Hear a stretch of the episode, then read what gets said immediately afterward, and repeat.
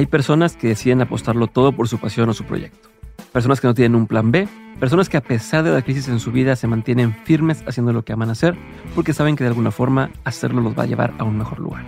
Sofía es una de estas personas. Ella renunció a su trabajo y apostó todo lo que tenía para dedicarse al stand una industria que no existía en México y que le tocó construir a base de trabajo, dedicación y mucha pasión en su sueño de vivir de su creatividad. La carrera de Sofía, además de ser admirable por lo que hace en el escenario, por sus dos especiales en Netflix, por su especial en Amazon Prime o por su serie en YouTube, también es admirable por lo que hace fuera del escenario con su familia, con sus hijos y con sus amigos. Muchos de estos son comediantes quienes la consideran como una mentora por abrir el camino de esta industria. Sin más por el momento, te dejo con este episodio con Sofía Niño de Rivera. Bienvenida Sofía, gracias por estar conmigo en esta ocasión. Eh, estás escuchando tus pláticas, estás escuchando las, conferencias que diste y en una de ellas hablas sobre cuando le dices a la gente que no eres comediante, o sea, no le dices a la gente que es comediante, ¿no? Porque ya sabes que la gente te dice, es comediante, cuenta un chiste y demás. Pero me, me hizo preguntarme de qué momento empezaste a asumir el título y presentarte con tu familia, con tus amistades, con la gente que no conoces, como hola, soy Sofía y soy comediante. Eh, bueno, gracias por invitarme para empezar. Y mm, yo desde el día uno que decidí que iba a ser comediante, empecé a decir que soy comediante, nada más que la gente lo arruinó. Y por eso dejé de decir que soy comediante, porque entonces cada vez que decía soy comediante, eran tantas las cosas que seguían después de soy comediante, desde cuéntame un chiste hasta yo tener que explicar por qué soy comediante, por qué decidí ser comediante. Porque empecé, ajá, entre justificar y contar. Y además, yo sé que mucha gente no lo cree, pero yo soy muy introvertida y me cuesta mucho trabajo platicar con gente que no conozco y, y no me gusta mucho tampoco platicar de cosas personales o repetir la historia mil veces, porque si a una persona le dices soy comediante y luego a tantos tienes que volver a empezar y, como del embarazo. Sí. ¿no? De, vuelve a contar y ya van a ser, y ya estás a punto de explotar, güey, tengo siete meses. No, no van a ser ahorita. Exacto. Entonces me daba flojera mm, esa parte. Dije, híjole, ya vi que si yo digo que soy comediante tengo que socializar, entonces mejor no, mejor no voy a decir. Y escojo muy bien a quién decirle que soy. O sea, por ejemplo, si voy hasta en un taxi o en un Uber o lo que sea y me dicen, llego, nos pasa mucho que llego a Estados Unidos y el Uber es que están aquí por placer o por trabajo. yo, por placer. Entonces, desde el por placer ya no, ya no preguntan nada más. Por trabajo, ¿quién? ¿Qué trabajan? ¿Y a qué viene? O vengo a dar un show. ¿De qué show? Así. Entonces, en realidad lo dejé de decir porque no quería convivir. Ok. pero, pero ¿y no, al principio te pasaba que sentías orgullo de que te preguntaran cosas? sí, al principio sí. O sea, te digo que la gente lo empezó a arruinar porque entonces dije, ah, ok, entonces sí les interesa. Y qué buen pedo que les interesa pero al mismo tiempo me da mucha ansiedad y mucha hueva estar contando la misma historia. O sea, escucharme a mí misma decir mi historia tantas veces, digo, qué hueva. Y yo pensaba que tampoco era tan interesante como para estárselo contando a todo el mundo. Entonces, desde el principio me daba orgullo, pero al mismo tiempo ansiedad, entonces mejor dejé de hacerlo. Ok, no, no allá, pero ahorita que lo mencionas, que te voy a repetir la misma historia, ¿cómo le haces para un stand-up, una, una gira, contar lo mismo tantas veces? ¿Cómo es diferente ahí? Sí.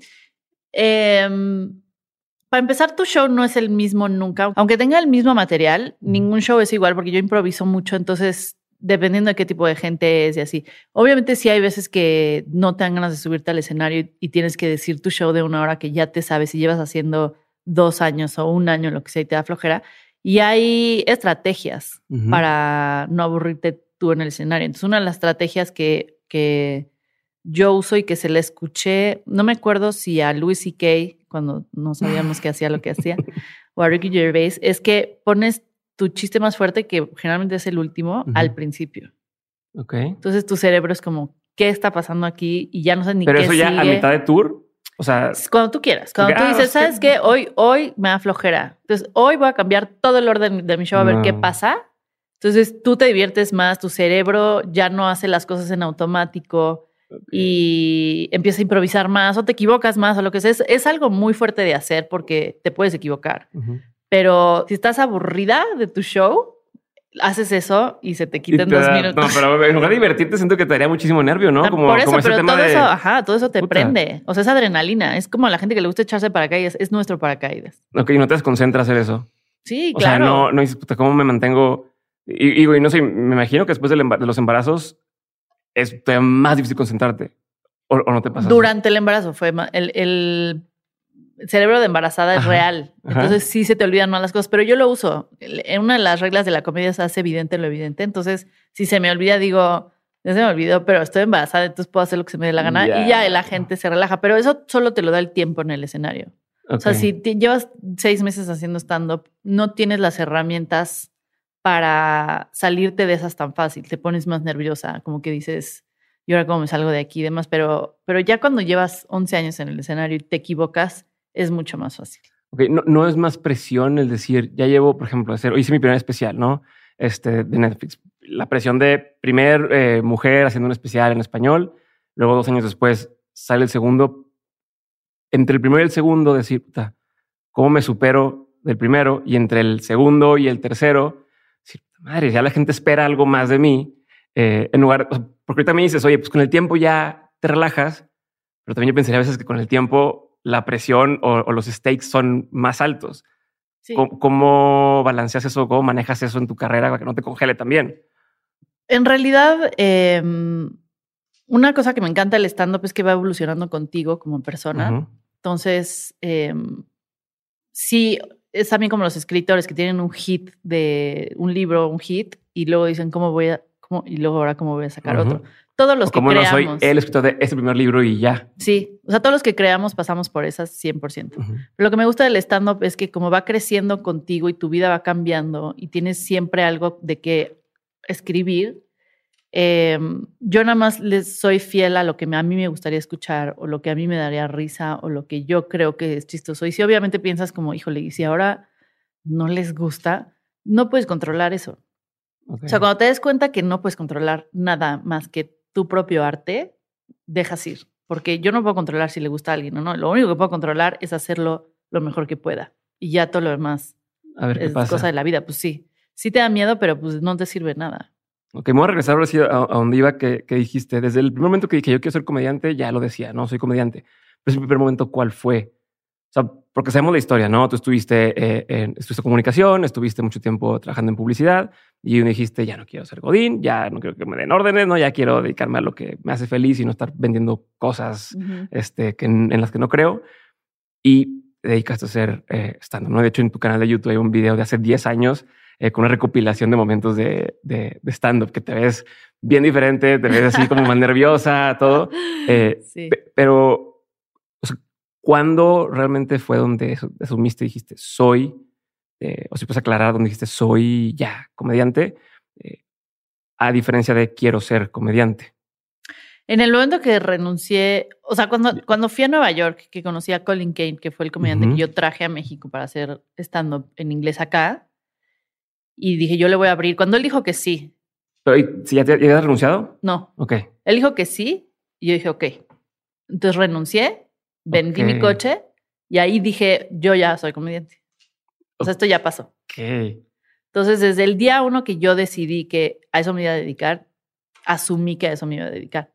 Tenía 28 años, que también es una edad poco común para de repente decir, ya, ya. Pero no tenía nada que perder y estaba completamente ignorante de lo que iba a poder pasar.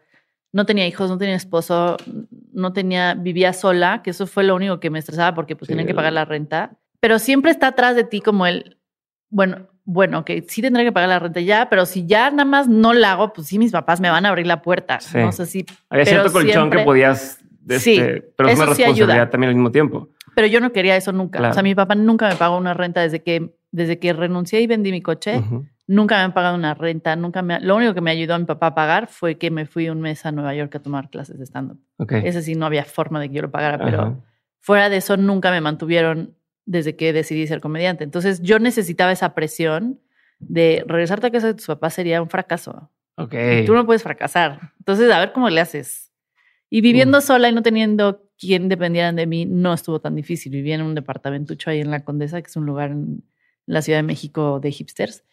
y, en esa época no estaba tan cara la renta. Entonces, no había tanto hipster, entonces no era tan popular. Y pues el dinero del coche que vendí me, me, ayudó bastante a pagar, a decir, bueno, tengo un año para pagar la renta por lo menos. Ok, tengo un colchoncito de un año. Exacto. Entonces, a ver, y yo empecé a ganar muy rápido en mi carrera. O sea, ¿Por qué crees que fue eso? Supongamos, yo creo que fue en abril o marzo que empecé a hacer stand-up. Para diciembre Y perdón, perdón que te interrumpí, te interrumpí muchas veces, pero antes de, este momento que dices de empecé, mientras estabas en la agencia o en la, haciendo publicidad, ya hacías stand-up. No. Nunca habías, nunca habías hecho stand-up. Hacía clown. Ok. Pero bueno, que es muy diferente. Es muy, diferente, y ahí sí no ganaba nada de dinero. Ok. Pero ya estabas expuesta al público. Sí. O sea, yo apliqué la de como cuando te quieres salir de una relación y no te atreves, entonces estás viendo a ver quién está allá. A ver si hay algo más. Sí, a ver si, ay, voy a ligar tantito con este, a ver si sí. Ah, eso es lo que estaba haciendo con el, stand-up o con salirme de publicidad. Pero, pero con clown, no con stand-up. Con clown, con... Me metí a clases de escritura de guion en teatro. Ok. Me metí a clases de actuación, no lo logré.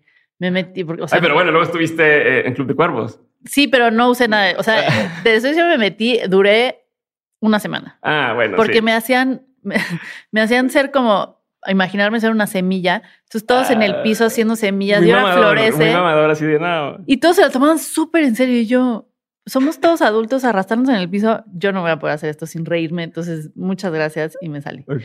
El clown me gustó mucho porque fue la primera vez que estaba en contacto con la comedia física, que me gusta mucho. O sea, yo soy muy fan de Chaplin, de la Pantera Rosa, de Charlie Brown, por ejemplo, tiene una comedia física increíble y es un personaje de clown increíble.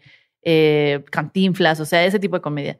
Entonces, yo quería ser clown, por eso mi personaje clown no hablaba, era pura comedia física. Ok. Y ahí fue donde... ¿Cómo se llamaba? No, él le puso gotitas, mi profesor, pero yo no le puse ah, nombre. Y era gotitas porque todo el tiempo, o sea, mi personaje era todo el tiempo estaba mojada porque traía un paraguas y, o sea, a mí siempre me llovía aunque no estuviera lloviendo afuera. Ese era mi personaje. Entonces me ponía una esponja en un sombrero y todo el tiempo estaba mojada. Y me gustaba mucho. Y me gustaba mucho el tema de, en el clown, el tema principal es el fracaso. Estás tratando de hacer algo y siempre fracasas. Entonces eso me gustaba mucho. Y ahí fue donde estuve en contacto con hacer reír. O sea, hacer algo y que la gente reaccionara con risas me gustaba mucho. Sin hablar. Sin hablar. Entonces yo sabía que eso es lo que, o sea, que causar eso en las personas me llenaba. Mm. Pero sabía que no iba a ser clown toda mi vida. Entonces después ya giré al stand-up. Pero en realidad la, la razón por la que me fui hacia el stand-up, fuera de que llevaba años diciendo que yo un día iba a hacer stand-up. Ok. O sea, ¿cuánto tiempo? Cuánto tiempo? Llevaba como dos años. Ok.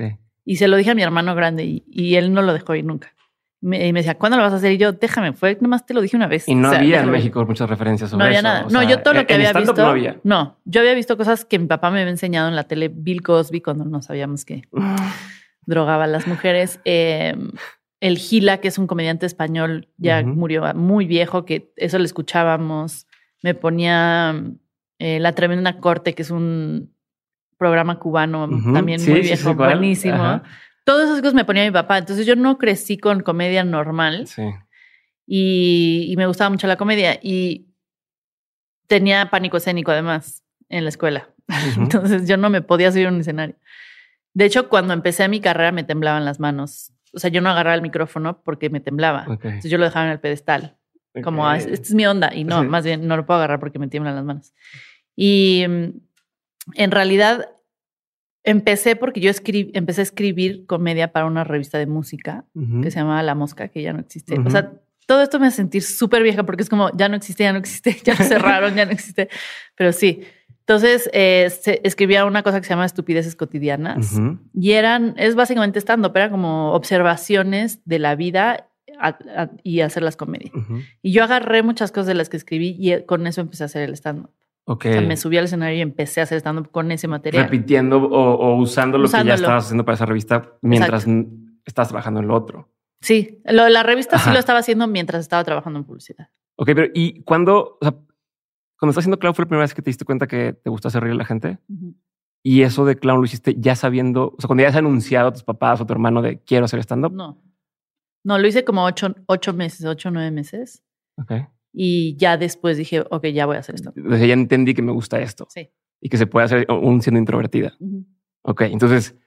De hecho, casi todos los comediantes son introvertidos. Sí, sí es lo que me, me he dado cuenta recientemente. Sí. Eh, y que todo el mundo les dice, oye, pero cuéntame. Y es como, cabrón, no, no. O sea, no por ahí. O sea, lo que más queremos es, si estás en una fiesta, estar en una esquina. Es lo que más quieres como cero ser el Pero luego la gente cree que es por mamones, ¿no? Ah, ya se le subió. Sí. Y está por eso todo el mundo me odia. Todo el mundo es como, oye, odiamos a Sofía, pero no me conocen. Nada más, nada más no soy extrovertida y no soy, parece que no soy buena onda, pero más bien no soy, no me gusta ser el centro de atención de una fiesta o no me gusta platicar con gente que no conozco porque me quita mucha energía. O sea, lo introvertido es de energía. Mucha gente piensa que extrovertido introvertido quiere decir que... Pena o no pena. Pena o no pena y no. Es más bien, usas toda tu energía como introvertido para socializar y te drena. Entonces, para regresar, para llenarte de energía otra vez, tienes que estar solo. Tienes que estar en tu casa, tienes que leer, tienes que... Y entonces, ya que te llenas, dos meses después vuelves a salir a una fiesta y así. Y los extrovertidos al revés. La energía la agarran de socializar. Exacto. Ok. a ver, y entonces sales, dices, pues ya me calé poquito, sin haber hecho estando, pero ya probé, dije, ok, me late, voy a empezar, o sea, traes este cuate, me renuncio, les dijiste a tus jefes, renuncio porque voy a ser comediante, se rieron de ti, te dijeron chido, te dijeron va. ¿Qué me dijo?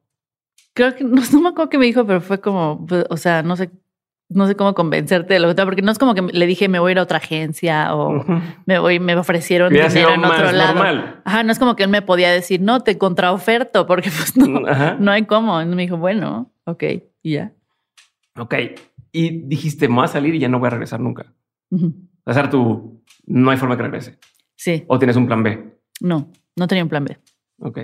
Ahora, o sea, no tenía un plan B y además la vida, que es muy chistosa, te dice, o sea, yo decidí ser comediante y durante los primeros tres años de mi carrera la publicidad seguía como, hola, aquí estamos. Y me seguían ofreciendo trabajo y, y pagado. Mientras del otro lado yo no estaba ganando nada. Entonces era, era muy atractivo de repente decir, bueno, si freelanceo tantito de este lado porque pues no tengo dinero para pagar tal cosa, pero nunca caí. ¿No lo agarraste? No lo agarré. ¿Por qué? Porque si lo haga, porque iba a empezar a hacer algo recurrente si lo hacía una vez. Iba a empezar como, bueno, entonces freelanceo tantito, entonces nunca me iba a dedicar 100% a, la comedia y nunca me, me iba a dedicar 100% a la publicidad. Entonces iba a estar en un limbo en el que está mucha gente de publicidad sí. también. Y me capitalizo un poquito por acá y hago lo que me gusta. Y no te atreves, y no te atreves a realmente vivir el, híjole, pues no me van a pagar y no tengo show y a ver qué voy a hacer mañana y no tengo nada que hacer. Y, Pero sea, no, o sea, entiendo tu punto si hubiera una industria ya armada. Y dices, ok, pues ahí está la industria, Voy a ver cómo meterme, pero en tu momento no había. O sea, tanto fue que tú tuviste que empezar a, ayudar a formar industria. Muchos comediantes dicen, yo, yo empecé aprendiendo con Sofía. La primera vez que me paré el escenario fue, eh, Sofía me, permitió abrirle. O sea, como que tú fuiste esta punta de lanza, fuiste abriendo caminito y a la vez tenías que tú ganarte la vida, que, que a veces no están, van en direcciones diferentes, ¿no? Como, ah, es que yo fui el que permitió que muchos pudieran pero eso me daba dinero, me daba dinero el hacer, pero no había dónde hacer. ¿Cómo, ¿Cómo, hacías ese balance? Y cómo decías, puta, mm, por mis pantalones no agarro otra cosa y eh, ojalá haga industria suficientemente rápido para que... Eso también es mucho de personalidad y de ambición y de carácter. O sea, tiene que ser muy fuerte en decir, pues, no, ¿qué, ¿qué va a pasar mañana? No tengo ni idea. ¿Te importa? Ahorita la verdad es que no. Sea, porque no tenía nada que perder. O sea, yo entiendo que alguien que tiene familia, que de repente decide cambiar de vida y no tiene dinero para darle de comer a sus hijos, se voltee y diga, pues voy a tener que agarrar esto y que me paguen tanto. Es muy distinto el contexto en el que estás viviendo para tomar distintas decisiones. Entonces, para mí era muy fácil tomar las decisiones que tomé y además tenía poco miedo de fracasar, porque como no había industria, alguien lo ve como algo negativo, yo lo veía como algo positivo porque empezar de cero, algo que no existía. No te comparan. No te comparan y puedes hacer lo que se te dé la gana. Y lo puedes cobrar como se te dé la gana. No hay, no hay una hoja que diga. Un tabulador. Un tabulador no hay. Entonces, eh, me empezaron a abrir escenarios y también tienes que bajar tus expectativas 100% de qué va a ser tu carrera. O sea, si a mí me decían, eh, tengo un bautizo, vamos. tengo una vamos. O sea, mis primeros shows fue en casas, en cenas de Navidad con siete personas. Entonces, yo tenía que decir que sí a todos los escenarios que me ofrecían porque no había escenarios donde hacerlo. En Estados Unidos, los que quieren ser comediantes tienen open mics, open mics de lunes a lunes.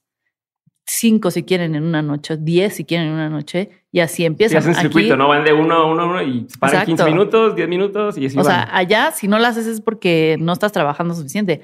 Acá escenario que me, que, que, me dijeran, yo decía sí y sí y sí. Entonces me he parado en los peores escenarios con los peores públicos, he pasado por las peores cosas, pero era la única manera de empezar a abrir camino. Entonces, hasta que me empezaron a ofrecer escenarios, escenarios, Héctor Sárez Gómez me ofreció su escenario en el NH, en, su show, abrir varias veces ese escenario. Felipe Nájera y Jaime Morales me ayudaron mucho al principio también, porque me ofrecían mucho el Café 22, que, que, era un lugar que ya no existe en la Condesa en México.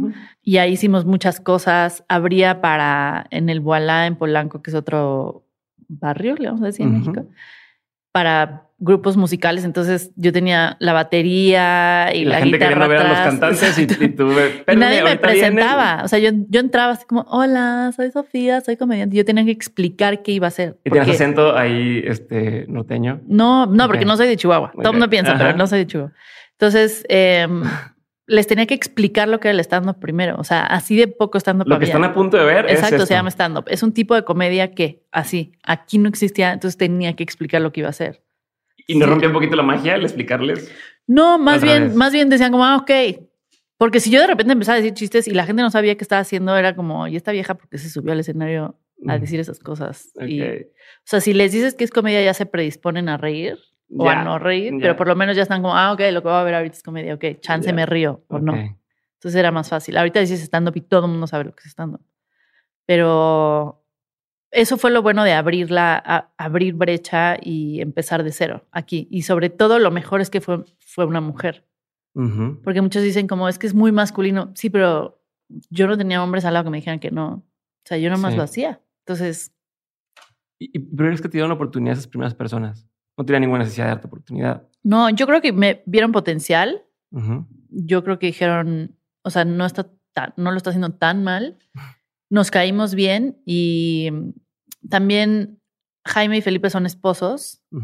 Y siento que los gays tienen también cierta empatía hacia personas que están siendo rechazadas. Entonces, también dijeron como, oye, va a sentir lo mismo que sentimos nosotros en algún momento de nuestra vida, vamos a abrirle. Y a mí, Jaime y bueno, Felipe me daba muchísima risa en el show que estaba, que hacía, hacía una cosa de Juan Gabriel que me daba mucha risa. Aprendí mucho de ellos. Entonces, también la vida te, cuando decides hacer lo que te apasiona y lo haces por las razones correctas, te empieza a poner con gente y en lugares. O sea, yo sí creo, no, no religiosamente creo en algo, no sé ni qué es, que te ayuda como a, a irte poniendo en lugares donde tienes que estar y ya es tu trabajo solucionar o aprovechar, aprovecharlo. Exacto. Ok, a ver, morras tantito, porque ahorita mencionas el tema de empecé a abrir estos shows ya un poquito más formales, eh, pero también hace rato me, decías, empecé a ganar dinero muy rápido, ¿no? Que, para abrir tal.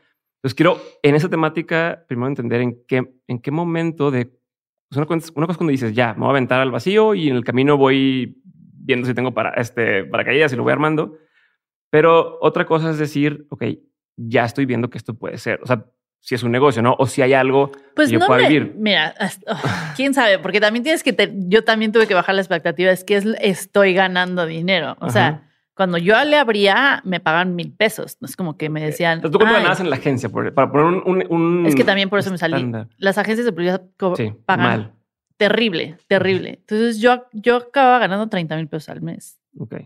A los 28. A los 28. Entonces yo para poder ganar más que eso tenía que pasar otros 15 años en publicidad y que alguien, y que alguien, y es muy machista publicidad. O sea, sí, sí, es mucho más machista publicidad que el stand-up. Entonces...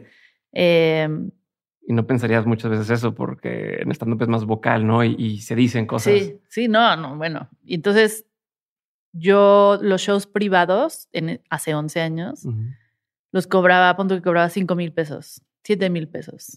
Pero pues eso me alcanzaba para pagar la renta y, y pues para si todavía tener suerte dinero. Y, y hacías todo el fin de semana dos ya, ya te armabas sí, ya. más que lo que ganabas acá. Y pues no estaba yo y comía yo y, y bajaba, mi, bajé muchísimo mi nivel de vida. O sea, obviamente no me iba a ir a de viaje, no me iba a ir a comprar ropa, no iba a ir a comer a un restaurante. Entonces, durante mucho tiempo como que bajé mi nivel de vida y pues obviamente si tenía mucha hambre, pues me iba a comer a casa de mis papás.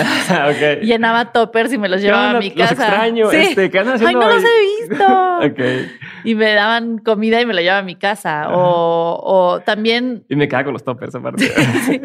O esto va a sonar terrible, pero pues si un güey me invitaba a salir, yo así como, sí, claro, vamos a cenar. Okay. Y yo no hacía como que sacaba la cartera cuando iba a pagar la cuenta, yo así... Mm". Y no era porque no quería ser feminista independiente era porque no tenía dinero para okay. voy a empezar a deitear mucho para que tengan que comer. ¿Quién quiere salir conmigo? Suena que me estaba prostituyendo, pero no, no, en realidad era solo comer o cenar o algo así. Pero bajé mucho mi nivel de vida y, soy muy solitaria, entonces tampoco era como que era una persona que iba mucho de fiesta o algo así. De chica tenías una amiga, ¿no? Creo que sí, decir, no, eras muy. Sí, no, no era muy amiguera, no.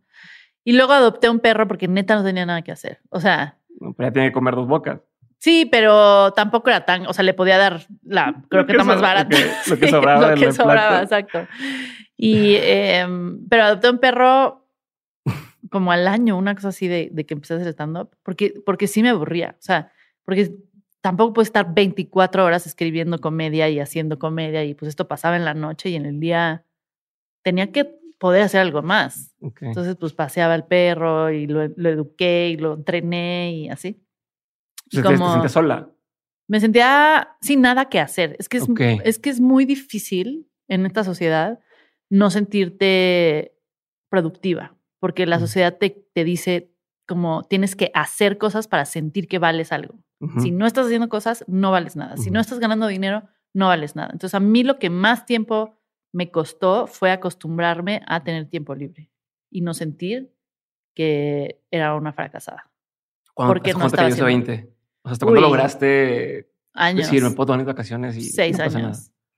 O sea, yo tenía esta cosa de tienes, tienes que, o sea, ya decidiste hacer esto, entonces, pero tiene que parecer que estás ocupada, güey, porque si no, todo el mundo va a decir como, ah, es comediante y se echa todo el día a ver la tele y, ay, pues qué chingón esta comediante. Y yo vengo de una familia donde, o sea, mi papá, si no está trabajando en la oficina, está piloteando un avión y si no se estaba está en un programa de televisión y si no está escribiendo un libro y si no está, así es mi papá. Todo el tiempo estaba haciendo algo. Ajá. Entonces yo mucho lo relacionaba el hacer con el éxito. Mm. Y como yo no tenía nada que hacer porque es que ya, ¿qué hacía? O sea, ¿qué, realmente qué hacía? Si te levantabas tarde, qué buena. Ah, entonces me levantaba, me levantaba muy temprano a hacer ejercicio. O sea, todo el tiempo estaba haciendo algo. Mm. Y me sentía, y escribía y para sentirme productiva. Entonces me tardé mucho en, en disfrutar mi tiempo libre en decir, pero pues, o sea, no tener nada que hacer también está bien. Y para ser comediante tienes que vivir, porque eh, hablas de la vida y te observas de la vida. Entonces, el tener un perro me ayudaba a salirme de mi casa, a tener que ir a caminar, a tener que llevármelo a todos lados. Y, interactuar con situaciones. Interactuar con otras personas. Entonces, si no, podía pasar un mes sin ver a nadie y yo feliz, pero también necesitaba como eso. Entonces, lo que más me costó fue no sentir que era que había fracasado porque no estaba haciendo nada. Y una carrera como es el stand-up requiere de años de subirte y subirte y trabajar y trabajar. Entonces, evidentemente, yo a los seis meses no iba a ser ya como, ah, ya soy súper comediante y tengo shows y estoy súper ocupada. Eso tardó mucho tiempo. Ok. O sea, pero, pero ¿en qué momento es este el que dices? O sea, a todo el mundo nos pasa donde estás diciendo que voy a hacer este proyecto, a lo mejor no tiene audiencia, voy a hacer un podcast, ¿no? Y oye, pues unos episodios, poquita gente, este, le busco a, invitar a personas y me dicen que no. Y de repente pasa algo que dices, ok, ya esta persona me dijo que sí, que antes me decía que no. O ya me buscó una plataforma para decirme, oye, me interesa picharte a tal persona. O ya empecé a generar dinero y dices, ok, todavía no estoy donde quiero estar, pero ya hay una confirmación externa de esto sí es el camino correcto, ¿no? Eh, ¿Cuándo empiezas a sentir eso? ¿Cuándo, es donde empiezas a decir, huevo, o sea, ya, ya entiendo que soy buena, ya me empiezan a dar oportunidades ¿Cuánto tiempo pasa para que te empiecen estas oportunidades de, de vente, súbete al escenario conmigo, lo, de Héctor Gómez, por ejemplo? O sea, poco, como a los, como al año, como a los ocho, ocho meses al año eh, fue cuando empecé ya a, hacer shows privados, a subirme a escenarios. A... Sí fue poco tiempo el que pasó, porque había muy poca oferta. O sea, yo era la única que estaba haciendo eso afuera. Entonces, quien viera eso era como, ay, eso está chistoso, a ver, invítale a la fiesta de Halloween. Entonces ahí iba yo. Entonces, te digo que fue poco y fue... Yo alguna vez le escuché a Elizabeth Gilbert, que es la que escribió Eat, Pray, Love, decir, lo que haces te tiene que apasionar lo suficiente para poderte, para poder tragarte toda la mierda que viene con eso. Entonces, tienes que estar dispuesto a tragar mierda y decir, sí, pero de todas maneras me está gustando. O sea, okay, O sea de todas entonces ¿Cómo yo, ves? Como tener hijos. Exactamente, está, exactamente, exactamente. Entonces, eh, tienes que estar dispuesto a no dormir, a quejarte de eso, a como mujer, a básicamente sacrificar todo de tu vida, tu cuerpo, tu carrera, tu mente, tu todo, y de repente voltea a tu bebé y te sonríe y dices, ya. Vale la pena.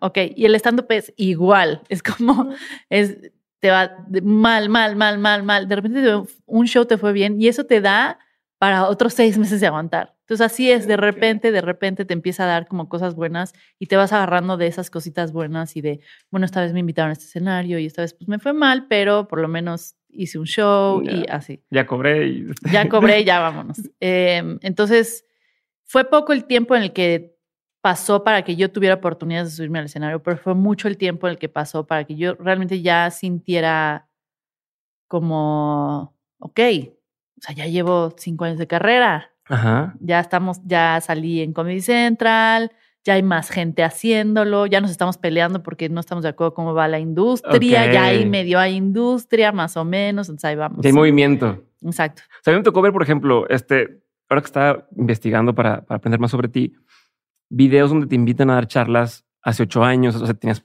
poco de haber empezado, tenías dos, tres años de haber empezado, eh, y, y, digo, charlas de hace ocho años hablando de eh, una, una, plática en una universidad o en un evento y cuéntanos de, no sé, cómo llegar al éxito o cómo tal. Y me da curiosidad tratar de entender o, o, o que me expliques qué diferencia hay de esa Sofía que en teoría está teniendo algo de éxito, una carrera muy corta, a Sofía hoy, después de tantos años de carrera, eh, ¿qué cambiaría o, o qué, qué, percibes diferente de cuando tú crees que tienes éxito ahí a cuando te ves hoy? Yo creo que creo que creo que tenía éxito ahí y creo que tengo éxito aquí, nada más que la es muy distinto como ni siquiera el nivel de éxito, sino más bien cómo me afectó personalmente uno u otro. O sea, antes ese éxito yo lo veía, porque toda mi vida era el stand-up antes. O sea, esa era mi vida. No tenía mucho más pasando. O sea, fue que un novio, otro novio, eh, pero no, no mucho más, algún evento familiar. Pero toda mi vida era qué shows, qué escribir, qué no escribir, qué negociar, qué no negociar. Y empezó a pasar los años y de repente conocí a alguien que sí valía la pena y me casé y empecé a tener hijos. Y la diferencia del éxito de antes y ahora es que ahora, ahora tengo éxito en varios ámbitos, no solo en el stand-up.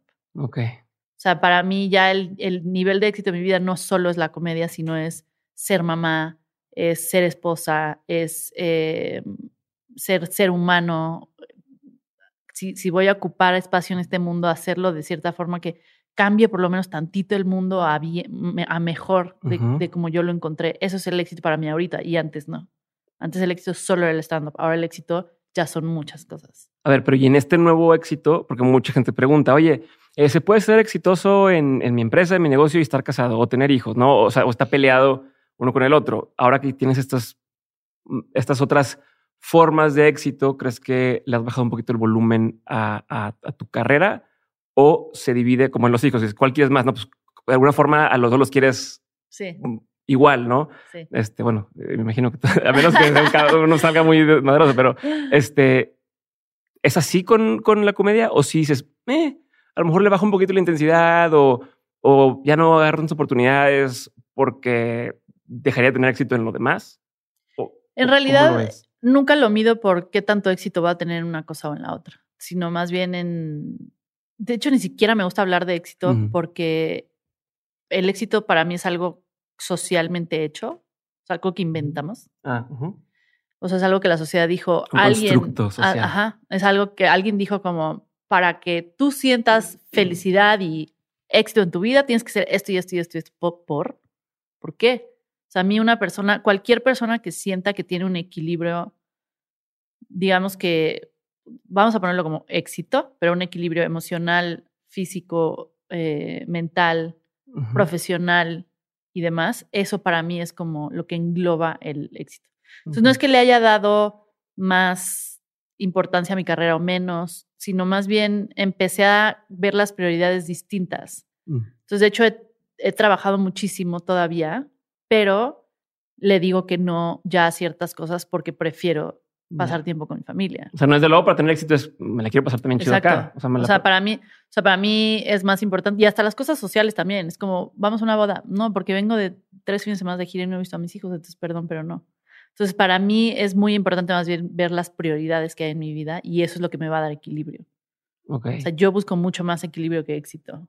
Entonces, el éxito no es un lugar al que llegas, porque si, si todo el tiempo estás persiguiendo el éxito, nunca vas a llegar. El éxito es un camino entero.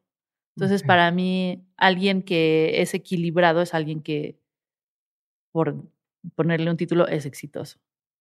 Entonces, yo sí creo que tienes que tener equilibrio en todo, porque pues de nada te sirve ser increíblemente profesional, en, o sea, que en tu carrera te esté yendo increíble, pero, pero en tu casa nadie te ve. Sí. O ese de voy a trabajar un chorro para ustedes, pero ya crecen y no tuvieron papá o no tuvieron mamá. Exacto. nunca estuvo presente. A ver, ¿y cómo, cómo balanceas hoy eso en tu vida? O sea, ¿cuáles serían tus no negociables o qué dices? A ver, estas son mis reglas, independientemente de si para los demás funciona que está bien o mal. Dices, esto pasa sí o sí en mi casa, ¿no? O, la combinación de mi trabajo, eh, esposo, hijos, este, ¿cuáles serían algunos de esos? Eh? Em, o sea, yo nunca podría ser comediante de tiempo completo y nunca podría ser mamá de tiempo completo y mm. nunca podría ser nada de tiempo completo. Entonces, para mí, supongo que lo siento como, como vasos. Entonces, nada más siento qué tan lleno está este vaso y qué tan lleno está este vaso y qué tanto se me ha vaciado esto. entonces, si, si mi vaso de mamá ya se llenó demasiado y ya el agua se está saliendo, entonces digo, ok, es hora de ya no hacerle caso a ese y llenar otro. Entonces, eh, por, eso en la pandemia yo creo que fue tan difícil para muchas mujeres, porque fue como, ya no, o sea, ya no. O sea, ya no quiero estar con los, los quiero extrañar. Y eso me pasaba mucho. Yo quiero extrañar a mis hijos, ya no los quiero ver porque los quiero extrañar. Entonces, cuando empecé a hacer gira otra vez y empecé a llenar mi vaso de comedia en vivo, porque profesionalmente sí estaba haciendo cosas, pero era muy distinto hacer, no, no es lo mismo. Entonces ya llegaba a mi casa con ese vaso lleno y ya lista para llenar el otro vaso. Entonces, si todos mis vasos están más o menos al mismo nivel, sé a qué le tengo que decir que sí y a qué le tengo que decir que no. Es mucho intuición, mucho más que de otra cosa. Y ya llega una edad y a un momento que, de mi carrera que afortunadamente puedo decirle que no a las cosas. Al principio por eso no le puedo decir que no a nada. Mm. Ahorita ya, si me dicen, ¿quieres hacer un show así, así, así? Y yo sé que es un show en el que no me la va a pasar bien. Es como, no, no, la verdad no. O sea, prefiero, o sí, chances sí, si es a las 4 de la tarde y a las 7 ya estoy en mi casa, entonces ya puedo llegar a bañar a mis hijos y ver la tele y estar en pijama a las 8 y dormirme a las 9, como siempre Entonces, esas, esas son las formas en las que tomo decisiones. O sea, cómo se siente. O sea, el... Si no tienes algunas reglas que digas, sabes que yo no hago nada en la noche porque baño a mis hijos y los duermo. A veces sí, por edad, o sea, por horarios. La gente que trabaja conmigo sabe que, por ejemplo, de es muy difícil, por eso el, el, podcast dije tiene que ser de esta hora hasta ahora porque yo a las 12 recojo a mi hija de la escuela, entonces me tengo que ir. O en las noches es muy raro que haga algo a menos de que, porque, y, tú sabes con hijos, tienes que pensar toda la logística de a las 7 de la noche, ok, entonces, pero ¿con quién los va a dejar? ¿Y a qué hora se van a dormir? ¿Y qué van a cenar? Y, si les mueves poquito el horario, ya valió madre ya valió, todo lo demás. Sí, entonces tienes que pensarlo mucho en ese sentido. Entonces sí, chance por horas, así de, de tal a tal hora no puedo, de tal a tal hora no puedo. Pero. A ver, y ahorita me voy a regresar a, cosas que estás hablando antes, pero aprovechando que hablas de los hijos, ¿qué cambió o qué cambios viste después de ser mamá? O sea, ¿qué cambió en ti, en lo profesional, en, en las relaciones? O sea, cosas que dices, ah, cabrón, no sabía que tenía yo esto o que yo podía pensar así o, o es que te sorprendieron de, de ser mamá. Todo, todos los clichés que dicen que van a cambiar, todos esos los viví. O sea, de no vas a entender a tus papás hasta que seas papá. Sí, 100%, no los entendí. Eh, me ya no puedo ver cosas en la tele que tengan niños que están sufriendo. Chillas. No puedo, no, me da muchísima ansiedad, pero te estoy diciendo hasta divorcios. O sea, que veo un niño que está sufriendo el divorcio y yo, no, es que ¿por qué?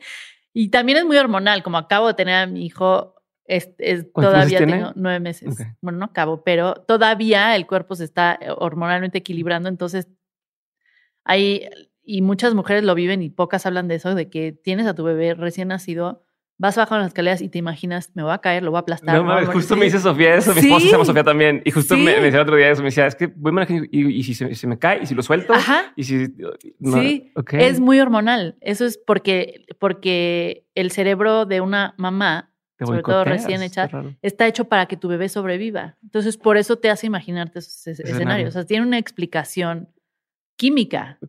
Pero tú piensas que estás loca. Ajá. Porque, o sea, yo voy pasando al lado de un balcón y digo, se me va a caer. Es lo, que me, dice- es lo que me Ajá. dice. O lo estoy bañando y se va a caer, o se me va a ahogar, o se me va a. Ajá, te da muchísima ansiedad. O sea, el otro día mi hija tiene como unas banderitas colgadas en su cama y pensé, mi hija tiene ya casi tres años, pensé, ¿qué tal que una de las banderitas se suelta, se le amarra en el cuello, se ahorca? Y luego así como, wow, wow, Sofía. Sí. guau". Y eso también, por eso tienes que tener mucho cuidado con la depresión postparto, con la ansiedad postparto. O sea, porque cuando esos, ese tipo de pensamientos no te dejan vivir, entonces ya tienes que buscar ayuda. Es como, ok, entonces esto ya está haciendo mucho más de lo que puedes salió manejar. control. Ajá. Entonces, em, Todos los clichés me decías. todos que- los- ajá, entonces eso sentí ajá. mucho, eso sentí mucho. dejé de pensar en mí solamente 100%. Ujú. O sea, a mí como me dijo, como me preguntan, "¿Por- ¿cuándo supiste que querías tener hijos o que estabas lista para tener hijos? El momento que yo sabía que ya estaba lista para no ser egoísta, o sea, ya puedo pensar en alguien más, ahí fue cuando dije, ya puedo tener hijos. Pero ¿y por qué, por qué pensaste que ya podías, no sé, o sea, ¿qué, qué pasó a tu alrededor que dijiste, ah, ya, ya puedo pensar en Pues ya más"? estaba, en mi carrera ya estaba bastante sólida, ya había, con- ya había conseguido, no, porque pues no es como que fui al súper por ella, pero, o sea, ya había conocido a alguien con el que me, con el que, Lo había comprado en es más, yo ni siquiera que sabía si quería tener hijos o no, o sea, ya tuve que tener esa conversación con él antes de casarnos. Ujú. Casi cortamos por esa conversación, porque yo no, realmente nunca me había sentado a pensar si voy a tener hijos o no voy a tener hijos, porque nunca había conocido a alguien que me hiciera pensar que quería tener hijos. Y tuve que trabajar mucho internamente para, para pensar, pero ¿por qué no quiero tener hijos? O sea, porque yo realmente no estaba segura. Yo estaba entre, sí, chance sí, chance no, y estaba más hacia el no. Ujú. Y, Creo que escuché hablar de eso con Saskia en un episodio. Ajá. Entonces sí fue como, híjole. Entonces trabajé en eso y, Y dije, también hay "Ah, culpa en esa ok". decisión, ¿no? También hay, hay culpas en decir no quiero, si quiero, como que No la tenía gente culpas. te- No, eso sí me valía Ah, te. Sí, sí, sí. O sea, Ok. en realidad, eso de la sociedad Ya me se te valía ha quitado hace tiempo. Sí, Ajá. pero quería decir que no iba a estar con esta persona porque él sí quería tener hijos. Ah. Entonces, si yo decía no, me iba a decir, pues, bye. Y tampoco quería que me presionara eso. Es como, pues, si no es él, no es él. Y voy, voy con alguien Ujú. que no quiere tener hijos. Pero entonces me senté, a- porque cuando yo decía no, había algo que decía, no, pero lo estás diciendo por las razones incorrectas. No es un no de no, la neta me da hueva, nunca quiero tener hijos, sé que no quiero tener hijos. Era un no porque me daba miedo tener hijos. Mm. Entonces, ya que trabajé con eso, dije, ah, ok.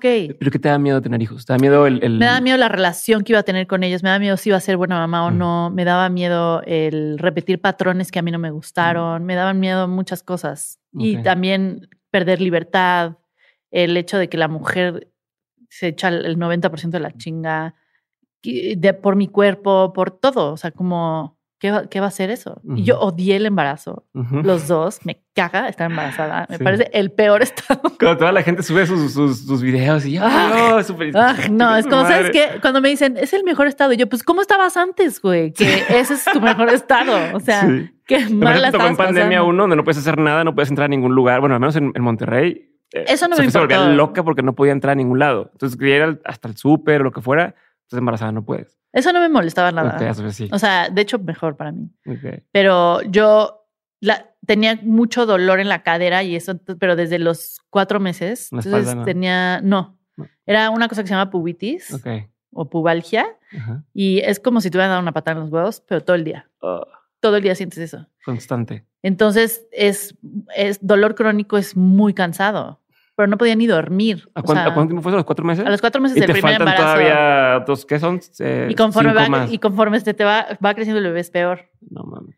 Y estuvo, eso estuvo horrible. Y luego, entonces ya no podía hacer tanto ejercicio porque me dolía horrible. Y luego cuando tienes, y seguramente tu esposa lo vivió también, cuando tienes una hija ya y estás embarazada, no tienes tiempo No. ni de descansar, ni de sentirte mal, ni de quejarte, ni de sentir al bebé. O sea, llega el momento que acaba el día y es como, ah, no, sí lo sentí, ni me- no me acuerdo. Eso, eso Ajá. pasaba. Que, di- al- el primero era luego, luego, ah, sí, Ajá, este, sí. Y googleabas todo y te enterabas de todo. Y en el segundo era como, ya- aparte tiene un sen- sentido de culpabilidad un poquito de no poder dedicarle el tiempo. Y al hasta cuando segundo. Ajá. cuando nacen también. Entonces, todo eso me cambió porque pues obviamente yo no sabía cómo era mi, ni mi cerebro ni mi cuerpo después de un embarazo y después de un bebé y la culpa y cómo lo, porque tenerlos eh, es fácil, educarlos está cabrón. Ok. Eso es lo, más, lo que a mí más trabajo me ha costado porque es como, ¿qué le quiero enseñar? ¿Qué no le quiero enseñar? ¿Qué patrones estoy repitiendo? Tengo que tener cuidado con esto. Eh, todo, todo. Tienes que estar todo el tiempo pensando cómo estás afectando a otra persona y eso es súper cansado. Okay. O sea, porque para tener hijos, lo primero que tienes que pensar es no quiero poner personas allá afuera que sean unos hijos de puta. o sea, gente que nada, a nadie le caiga bien. Qué hueva traer a alguien al mundo para que eso. Estén juzgando a todo mundo. Que... que sean malas personas. O entonces estás como todo el tiempo. Que sea la persona que llega de la escuela con el reporte de le pegó al otro. y va a pasar, seguramente va a pasar. Pero ¿cómo vas a manejar eso? ¿Cómo le voy a explicar a mi hija de las emociones y cómo manejar las emociones? Porque tampoco puedes tener niños que no se enojan o que no se frustran. Entonces, a mí, por ejemplo, nunca me enseñaron a lidiar con mis emociones, ni con el enojo, ni con el fracaso, ni con el nada. ¿Se evitaba o qué? Pues no se hablaba, nada más era como, está enojada, no te enojes. Pero, y es como, ok, entonces no puedo sentir esto, pero lo vas a sentir toda tu vida. Entonces, mejor enséñale, eso se llama enojo y lo puedes manejar así y te pasa por esto. Entonces, yo, yo lo que quiero enseñarle a mis hijos, darle esas herramientas. Entonces, siento que la manera en que he crecido, he trabajado y, las decisiones que he tomado ayudan a que pueda traer a gente al mundo y dejarlo un poquito mejor, con personas que sean un poco más sensibles, más conscientes, más empáticas, que sepan em, también ellos, si quieren en algún momento tener hijos, pasar eso a otras generaciones. Entonces yo sí creo que mejorar la educación de generación en generación es lo mejor que puedes hacer teniendo hijos. Okay. Y si no estás listo para eso, o sea, si no te has trabajado, si no, si nada más estás teniendo hijos por otras razones, pues mejor, es mejor no tener hijos. ¿Pero tú crees que puedes estar listo para tener hijos? Sí. que puedes decir, ya, ahora sí vamos a empezar. Sí, yo creo que sí. No, no estás listo para lo que viene, ah. pero sí estás listo para, para, ok, estoy listo para que mi vida cambie por completo, va. Okay. Pero no estás listo para todo lo que viene. Nadie se puede, nadie puede estar listo para eso porque nunca, por más que te platiquen y leas y así, no sabes lo que es hasta que ya estás allá adentro. Ok. A ver, ¿y cómo, cómo eh, en esta búsqueda de educar a los hijos, no los mejores hijos, pero a, unos hijos que más, más íntegros, no sé cómo decirlo, ¿no? Este, eh, ¿cómo decides qué sí, qué no hacer? Eh, pensando en que hay demasiada información. O sea, hay montón de información, hay un montón de opiniones, unas van en contra de otras, que si no lo cargas todo el tiempo porque se va a embrasilar, ¿no? Y, y se ha acostumbrado a dormir en brazos, pero pues quiero tener abrazado, ¿no? Este, o eh, no le digas que no, o mejor dile que sí, o todas estas opiniones encontradas y los diferentes métodos, que si el Montessori, que si el Rey Emilia, que si lo que quieras, tú como mamá o tú y tu pareja como, o sea, como familia, ¿cómo decides a qué sí hacerle caso, a qué no? ¿Cómo vas navegando esta parte de que pues, no hay una fórmula secreta? Sí, es mucho por intuición. Y yo creo que la mejor manera de hacerlo es vuélvete la mamá que te hubiera gustado tener o vuélvete la, el adulto que tú hubieras necesitado de chiquito. Ok. Entonces, a mí de chiquita yo hubiera necesitado que me ayudaran con las emociones, hubiera necesitado que sean un poco más empáticos, un poco más, o sea, más físicos, en el sentido de, o sea, en mi familia no nos abrazamos. No hay abrazos. ¿Se dicen te quiero, te amo? No, hombre, no. no, no. y yo, entonces yo me volví, yo todo el día le digo, te amo, te, te, adoro y la abrazo y, la, y todo el día le estoy diciendo lo increíble que es y lo inteligente que es y el, todo eso, pero mucho por intuición. Entonces ahorita ella es súper libre, es, es única, o sea, hace unas cosas que digo, tiene un carácter súper fuerte. Em, y en vez de tratar como de no apagarlo, sino manejarlo, equilibrarlo, la dejo ser y lo único que le digo es, o sea, si se enoja, si hace berrinches y demás, es uno no tomármelo personal porque no te está, o sea, lo, lo, más importante de los niños es ver el desarrollo mental que tienen, o sea, químicamente. Sí qué pueden manejar y qué no pueden manejar. Es un niño de dos, tres años. no le, das demasiada responsabilidad a un niño que Exacto, no puede. No te puede. va a pegar porque no puede manejar esa emoción ahorita. O sea, te pegó ahorita porque lo que quiere es atención y no sabe que quiere atención y que lo que te está, lo que, que no le estés dando le está doliendo. Y no, o sea, un niño nunca te va a decir, mamá, me está doliendo que no me pongas atención, ¿me podrías poner atención? No puede. Tengo un chingo de sueño y no, no me puedo exacto, Exacto. Entonces, eh, lo único que conocen es pegarte, morderte, gritar, lo que sea. Entonces, eh, si sabes eso, es mucho más fácil. Ahora, eso no quiere decir que nunca le grito, ni no quiere decir que nunca me desespero, ni pero por supuesto que sí. Pero si yo le grito o me desespero, después le digo, te grité y me desesperé. Y pues pasa. O sea, yo nunca tuve un perdón de un adulto de chiquita. Mm. Y yo le he pedido perdón a mi hija como todo el tiempo. Porque los tienes que tratar como seres humanos. O sea, el otro día mi sobrino me estaba contando algo y, y me distraje y dije otra cosa y lo interrumpí. No me dijo nada porque los niños están acostumbrados a que no les hagan caso. Sí, de que pues, ya, sí, sí, sí, sí, Ajá. pedo. Y me volteé y le dije, oye, Rodri, perdóname. Perdón que, perdón que te interrumpí, no te escuché. Por favor, sigue contando lo que estás, lo que me estabas contando. Porque así lo, eso lo harías con un adulto. ¿Por qué no lo vas a hacer con un niño? Entonces, todo eso yo, yo Como necesitaba que de sientan que, es- que existen, hacerlos Exacto. sentir que están ahí presentes. Eso necesitaba de chiquita de los adultos, no nada más de mis papás, o sea, de mis maestros y de mis tíos y de la gente con la que convivía en el mundo. Yo siento que antes no había mucho eso en la educación Mm. y yo necesitaba eso, entonces ahora yo me volví eso. Ok, pero, pero a ver, una pregunta que yo me hago, este, porque mi situación es similar a la tuya por lo que me estás contando, o sea, me puedo identificar. Eh, Y eso me pregunto, tus papás, o sea, tú te acuerdas que tus papás a lo mejor no eran tan cariñosos o tal, pero crees que de chiquita también fue así. O sea, yo ahorita, yo, como dices, por ejemplo, en mi familia no era normal el decirte te amo, o sea, el te quiero. Yo hasta que estaba como en prepa empecé a romper el hielo de TQ por, por Sí. mensaje, ¿no? Por Sí. Blackberry o esa madre.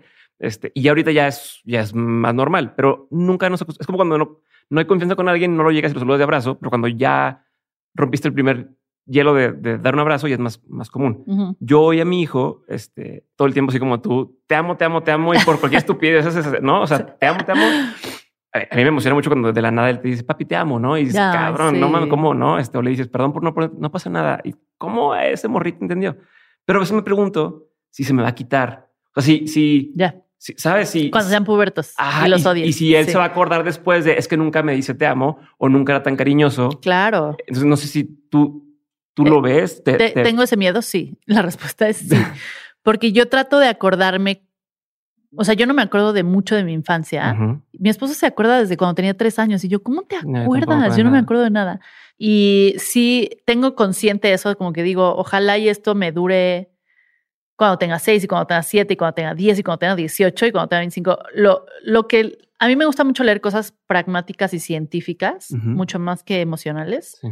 Entonces, se supone que los niños de los 0 a los 7 años forman su em, inteligencia emocional, o sea, absorben lo que les... Entonces, a los 7, 8 ya tienen ciertas herramientas Ya me puedo con él y emocionales. no pasa nada. ya, ya no lo voy a echar a perder. Por lo menos ya le enseñaste más o menos lo que le tienes que enseñar. Ya no lo puedes cagar tantísimo. Em, pero si las bases son al principio, entonces yo sí creo que lo que haga ahorita le va a generar ciertas bases y ya después er- iremos evolucionando juntas y juntos, porque pues tengo hombre y mujer, pero me preocupa, me preocupa el, el si a todas sus edades voy a tener esta, esta sabiduría que tengo de hace tres años, Ajá. si me va a durar, no, sí, y no sé qué decirte. O sea, yo como, como hice con la comedia, un día a la vez, y conforme vayan pasando las cosas voy tomando las decisiones porque pues no te no puedo controlar nada más. O por ejemplo, cuando, cuando, no sé, seguramente tu mamá alguna vez ha dicho, ah, es que tu abuela hace esto que me desespera o es así. Sí. Y luego tú empiezas a ver que tu mamá lo empieza a hacer y tú, Sí. "Cam, tú sabías que no querías hacer eso. Y dices, "Puta, sí, yo me pasa a mí lo mismo de, de yo sé que esto no me gusta, pero ya vi que esta se quejaba de eso y lo hace y yo me quejo de eso y terminas Yo, estoy, repitiendo yo, patrones. ¿Cómo yo sí estoy muy consciente y tal vez demasiado obsesiva con no repetir los patrones. O sea, estoy pensando en eso todo el tiempo. Ok. Como no, no a ser lo mismo y no a ser lo, ¿Lo mismo. trabajas no de alguna forma o, o lo... Lo, lo he trabajado en terapia, Mm. lo he trabajado meditando y lo he trabajado teniéndolo consciente. Si lo tienes consciente, siento que no lo vas a repetir. Ya. Porque sí, mi mamá me, de repente me ha contado cosas que, que, que está haciendo mi abuela y yo, este, no sé si, si ella sabe que hace lo mismo. Exacto. Pero sí, sí, claro. Y, y yo creo que, uf, o sea, es un trabajo muy pesado y, y muy cansado. También tienes que dejar de pensar en eso en algún momento, dejar de pensar que quieres ser la mejor mamá o el mejor papá, porque no vas a ser. No vas a ser. O sea, yo creo que la mejor mamá o el mejor papá son los que están ahí.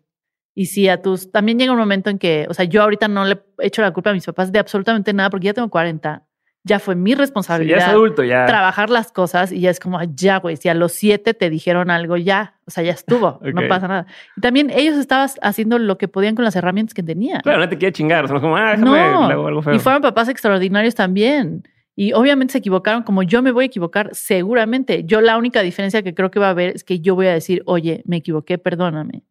Y en sus generación no existía eso, no existe eso. O sea, no, yo, es- era muy raro que te sentara tu papá a decirte, oye, perdón. O sea, yo me había como, ¿qué está pasando? Le ha pasado a morir. O sea, porque yo creo que antes el, la imagen de papá y mamá tenía que ser de autoridad 100% y la, autoridad no se equivoca.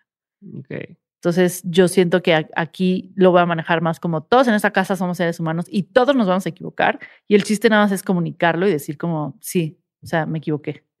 Ok.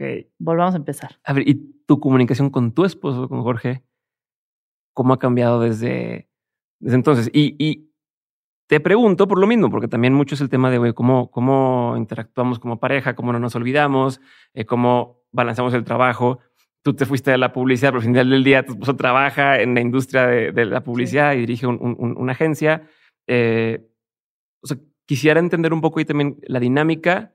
No es de que me quiera meter en tu vida, pero quiero entender a lo mejor cosas que te han funcionado, cosas que dices, mira, esto me ha funcionado a mí, a lo mejor le puede servir a alguien eh, el, no sé, pintar la raya así, ¿no? O, hablar de forma de las cosas de esta forma, no sé, qué tanto se mete él en tu trabajo, qué tanto metes tú y opinas. Ese tipo de situación me, encantaría entenderlo un poco mejor. En realidad, eh, cuando tienes hijos te cambia absolutamente todo en la pareja y todo en la relación. Es muy difícil, sobre todo al principio para una pareja, porque estás muy cansado. Empiezan también, cada quien tiene su forma de, educar y cada quien tiene su forma de lidiar con el estrés y de lidiar con el no dormir y no comer y no todas esas cosas. Entonces tienes que tener una base súper sólida en una pareja antes de tener hijos, porque sí te puede, o sea, yo entiendo que hay muchos divorcios después de hijos, porque no vas a conocer a esa persona como papá hasta que tengan hijos. O sea, nunca, o sea, de hecho, y, se lo he dicho muchas veces, cuando nos vamos de viaje, de repente me acompaña en la gira o algo así, y estamos platicando, la pasamos increíble. Y yo, ay, sí, o sea, sí la pasamos increíble, nos caemos súper bien. ¿no? ya me acordé que me caes chido. Sí, o sea, sí me caes y me gustas. wow. Se te olvida, se te olvida cuando estás en el, en el día a día de los hijos, se te olvida. Desveladas crónicas. Entonces es muy importante el tener esos espacios en, en, tu pareja o con tu pareja, porque sí se pone cabrón. O sea, sí llega un momento que dices, sobre todo como mujer, que tú estás haciendo todo porque físicamente ellos no pueden dar pecho y ellos no pueden hacer muchas cosas entonces los resientes y cómo vas a manejar ese resentimiento. Y yo resentía mucho que él estaba trabajando mucho y yo no, yo estaba como, o sea, no se vale. Ajá, y yo no, y yo no se vale. Estoy súper enojada contigo, pero no hay nada que pueda hacer. Pero, pero lo vas sacando, lo vas sacando en cositas y lo vas castigando sin que se, sin que realmente te estés dando cuenta. Entonces es muy difícil. Y él y yo lo que hacemos mucho es comunicarlo todo. Y poner las reglas desde antes. O sea, yo sí le dije, yo no voy a hacer una esposa de casa. Yo no voy a encargarme de toda la casa y de los hijos y tú te vas a ir a trabajar. O sea, esa no va a ser la dinámica de esta familia. Porque no, porque 2021, porque quiero, y porque no. O sea, esa no es la persona que voy a ser. Entonces, como cuando le están, porque tengo dinero. Este cuando dice que viajo, Este, entonces, mucho, está muy equilibrado eso en ese sentido. O sea, yo cuando me voy de gira, pues él se queda con los, con los hijos yo tuve que dejar también ir mucho control, que siento que las mujeres no entendemos que tenemos mucho que ver en esa parte. O sea, porque una cosa es decirle como, güey, vas, te toca, pero realmente le toca. O sea, vete, güey. Y si él lo hace como lo hace, lo hace como lo hace. Ni modo. Entonces, y de muchas cosas. Pero así no, pero Ajá, exacto. Pues, pero haz esto y esto y esto y todo el tiempo estás escribiendo como ya hiciste esto y esto y esto. No, no, no. Es muy difícil esa parte porque es como una empresa. Si tú estás encargado de una empresa y te vas, cuesta mucho trabajo dejar ir el control de las cosas que sueles manejar. Entonces, si tú eres la que siempre está con los hijos, yo estoy casi siempre más con ellos porque mi trabajo tiene esa naturaleza.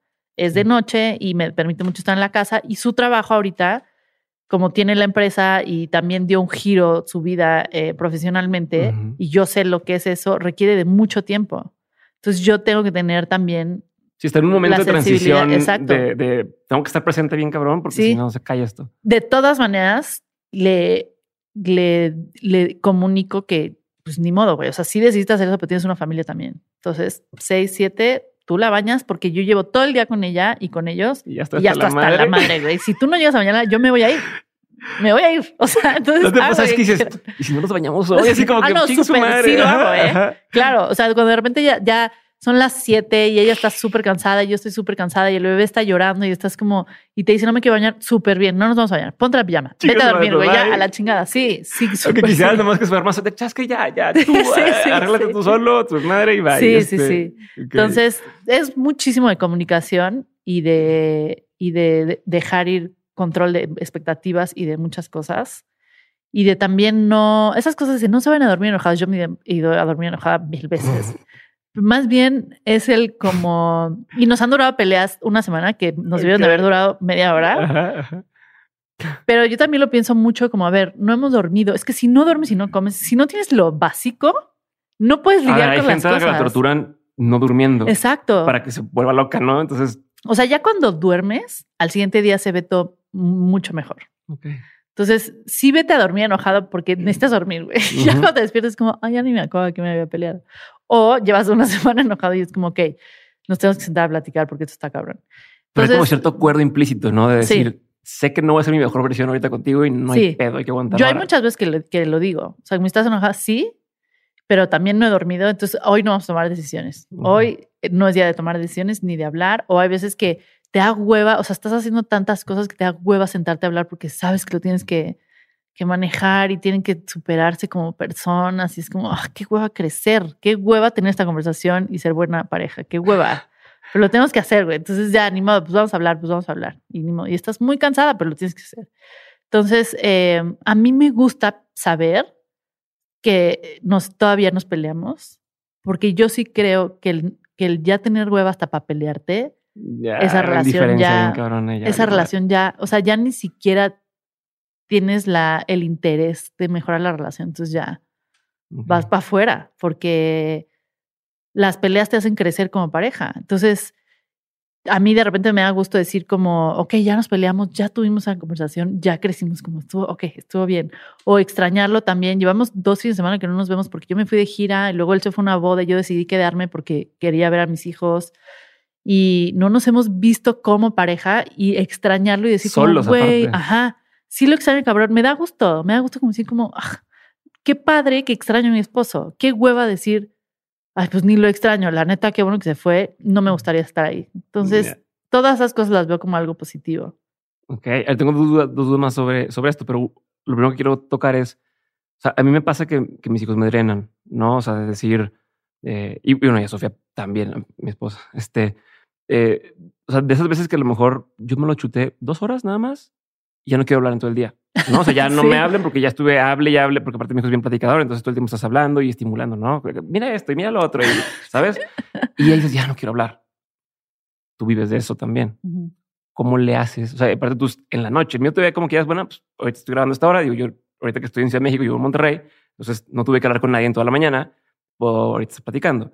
Pero tú cuando tienes que hacer un show cuando, o cuando ya pues, trabajar a, hacer una rutina eh, y llevas todo el día en chinga, ¿cómo le haces? O hay cosas que dices, que cuando me toca show no me encargo de nada. O sea, ¿qué estrategias, tácticas, dinámicas usas para que no te pegue a la hora de tu performance? Pues eh, depende mucho. O sea, ahorita que es gira, cuando salgo del país es mucho más fácil porque no los cuido, o sea, porque se quedan. Entonces, yo generalmente en las giras, y Luke está aquí, que trabaja conmigo, sabe que hablo poco en el día, no convivo mucho. Entonces, o sea, me, guardo mucho en ese sentido. Em, ya para la noche hacer stand-up y regresar y estar sola, o sea, eso no me cuesta trabajo. Si es en México y estoy con mis hijos, yo sí le digo a Jorge, como hoy tengo show, entonces a las 4 o 5 de la tarde yo necesito ya ir a arreglarme, bañarme, mentalizarme y ya. Si llevo mucho tiempo haciendo shows y tengo el, show muy fresco y es mi hora, la hora que voy a hacer y ya me la sé, puedo estar cuidando a mis hijos y a las seis, como ya me tengo que bañar, ya me tengo que ir, ya.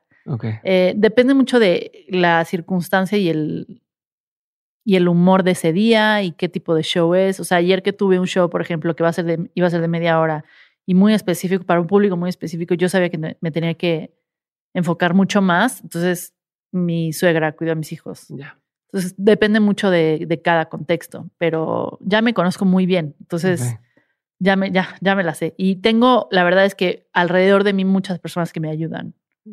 Que si yo, si yo en el momento que yo le digo a Jorge, oye, ahora sí, esto sí es súper importante, entonces te vas a tener que cargar, hazle como puedas, lo hace. Si, o le digo a mi suegra, o le digo a mi mamá, o le digo, o sea, tengo personas en mi casa que me ayudan también. Entonces es como, o sea, el otro día me fui, le, se los dejé nos íbamos a ir de viaje yo iba a ir manejando en la carretera y les dije, ahorita vengo, tengo que ir a llenar el coche de gasolina, cero tenés que ir a llenar el coche de gasolina. me fui a sentar a un estacionamiento. Y ya, sí. 45 minutos. Porque dije, yo sé que, que tengo que ir a manejar ahorita en carretera, que estoy yo sola con la enfermera, los dos hijos. Jorge no venía y son tres horas de, de carretera con niños. Necesito estar sola tantito. Me fui a sentar al estacionamiento 45 minutos. Como los hombres que vamos al baño y estamos escondidos. No, y las mujeres también, ¿eh? Sí, sí. Así 45 minutos. Dije, no, no, no puedo estar en la casa ahorita. Necesito no estar con nadie y me fui con el 5 porque ya me conozco. Porque si hubiera estado además jugando con mi hija y luego súbetela así, no. Ya. Sí. Que a veces dices, bueno, voy a aprovechar para programar mi manejada a la hora que tenga que dormir, porque se queda dormido el carro, ¿no? Así fue, sí. Pero cuando tienes dos es bien difícil porque si no está la misma, sí está la misma hora. sí. Oye, y lo otro que te voy a preguntar de este tema de, la relación, eh, antes de hijos, o sea, tu, esposo, tu hoy esposo, ya te ayudaba con el tema del management y demás.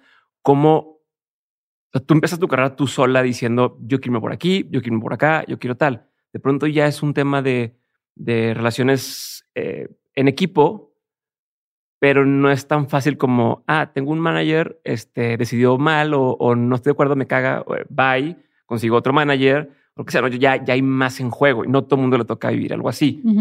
¿Cómo, lo manejaban? Eh, ¿Quién tenía la última palabra? Eh, porque también pues confías en, o sea, con una experiencia también que puedes confiar, ¿no? No es como, ah, pues es una persona que no sabe nada y aparte tiene los mejores intereses para mí, pero a lo mejor tú dices, no, esto no es lo que quiero hacer, quiero hacer esto otro y esta persona está diciendo, nos conviene hacer tal movida. ¿Cómo lo manejabas? ¿Cómo lo malabareabas?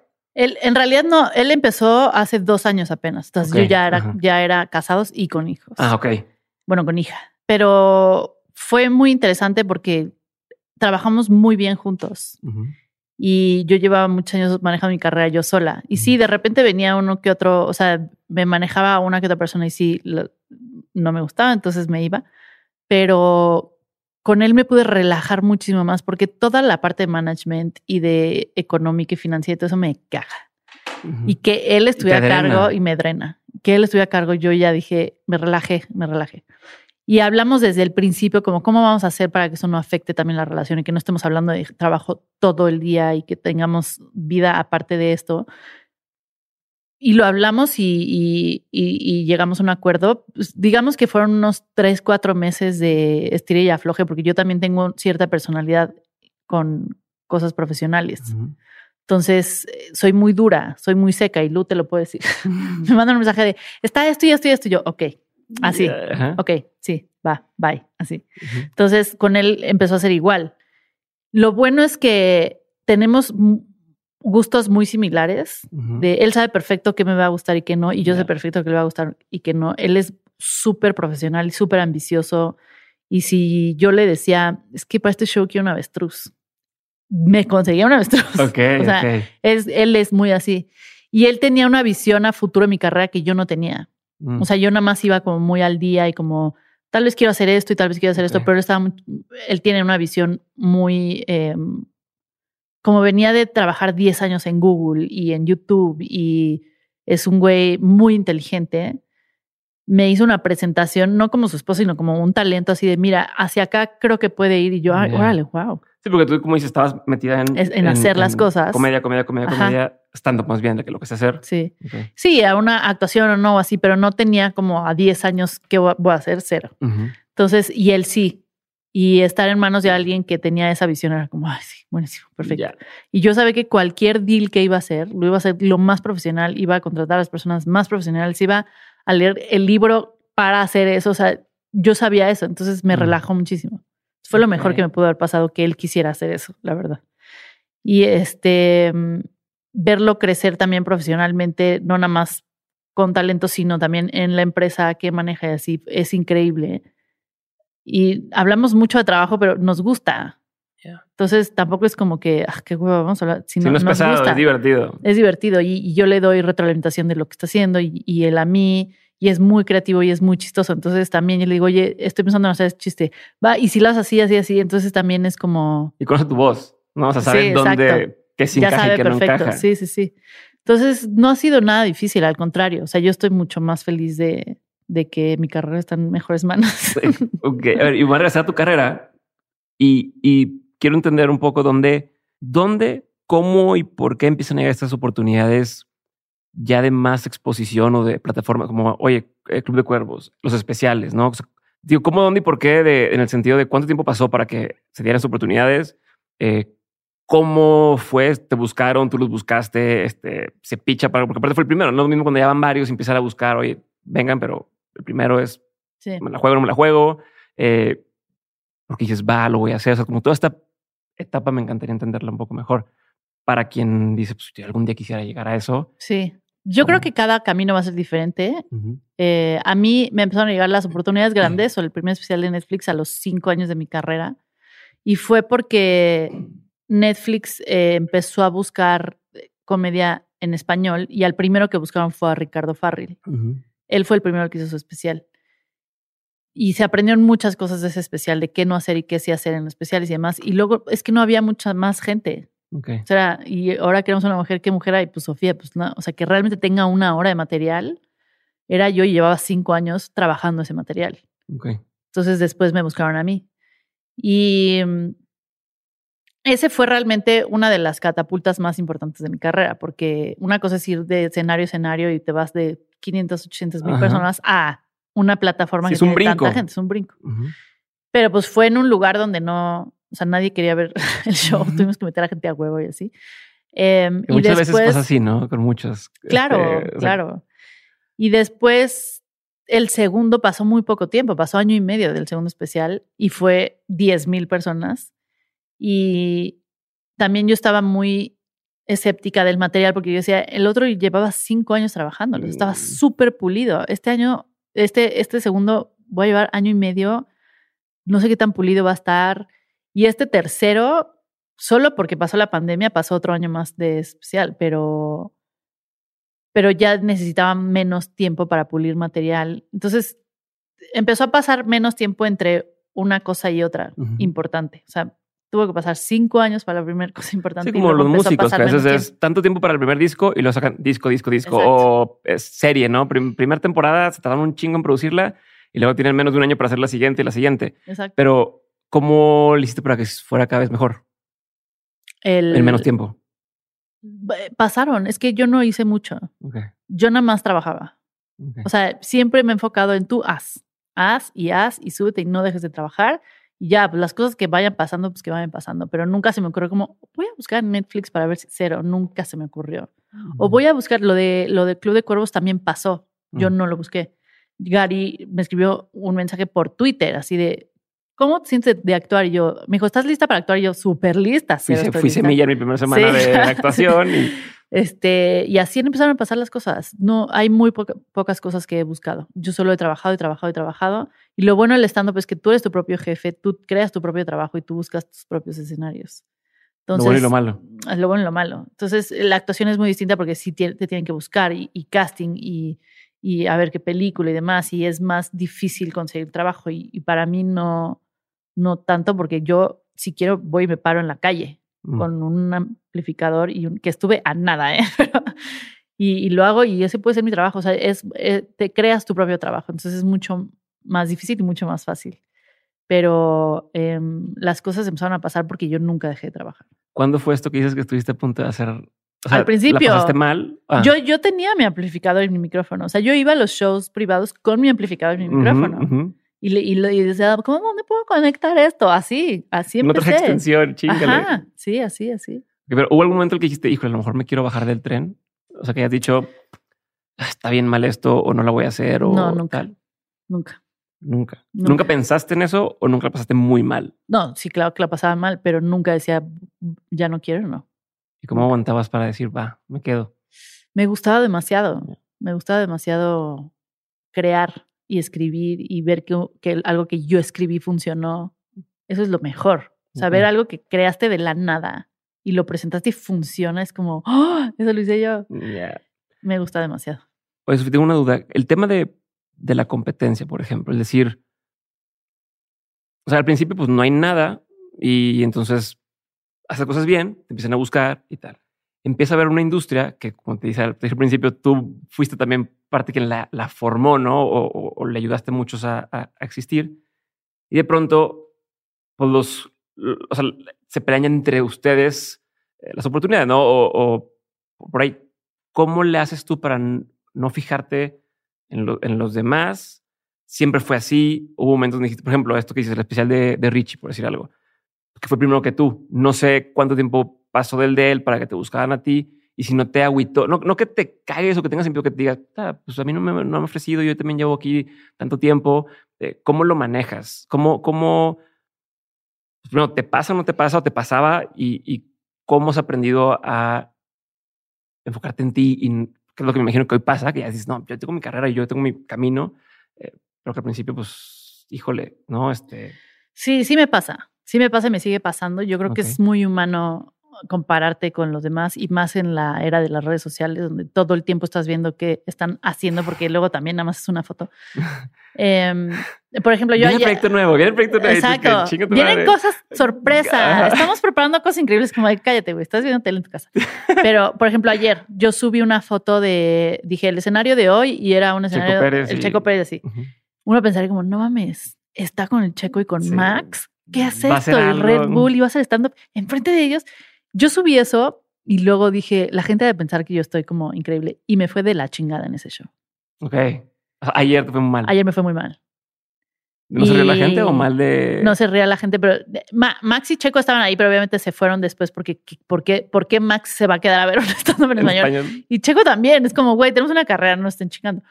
Pero me fue mal porque el, el lugar era, no era bueno para stand-up, era fuera la gente estaba parada, había unos atrás, otros adentro, estaban platicando. Pues va al restaurante, que no, es el lugar para ir a ver. No iban a verme a mí, iban a ver a Max y a Checo, yo estaba ahí a huevo. Cuando son shows privados y la gente no paga por verte, no, hay muchos que es, o no le gusta, o no sé ni quién eres, o es como, me vale madre esto. Entonces había...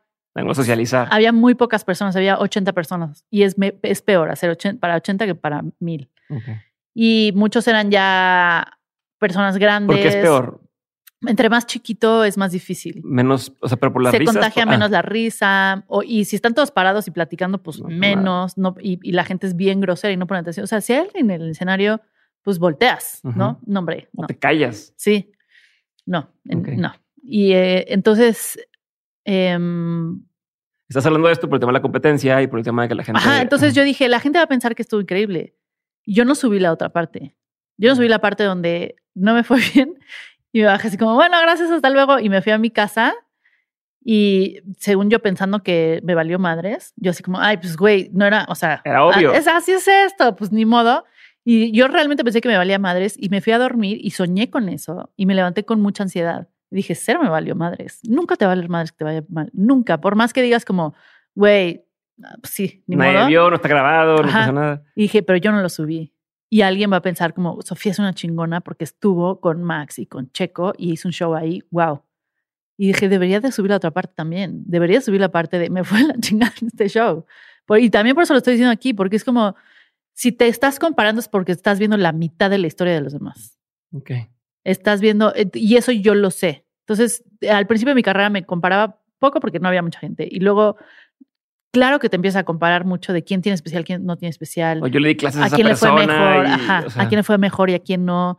¿Qué están diciendo los otros comediantes? Yo cuando saqué mi serie de YouTube, no sobreviví. sobreviví, un chingo de comediantes la criticaron muchísimo, porque claro, porque como, o sea, es como Sofía hizo algo y le fue mal a huevo. Entonces, em, hay mucho de eso en todas las industrias y, y yo me he metido a esa mentalidad de competencia y pero me salgo mucho más de lo que me meto. Okay. O sea, cuando me empiezo a meter es como, ¿para qué? ¿De qué me está sirviendo esto? ¿Te das cuenta? De nada. Ajá. Habemos una generación del principio del stand-up que, que nos ayudamos mucho, que es como, oye, güey, ¿puedes subir mi show porque nos está llenando? Sí, a O, o, hice este especial, lo puedes compartir. Sí, todo eso nos ayuda si nos ayudamos. Siempre vamos a competir y yo creo que es bueno que haya más y que haya competencia porque siempre te tiene en tu mejor versión. Saber que viene alguien atrás o saber que hay alguien enfrente siempre te va a hacer escribir mejor y no dejar de hacerlo. Y siempre es buena, la competencia siempre es buena.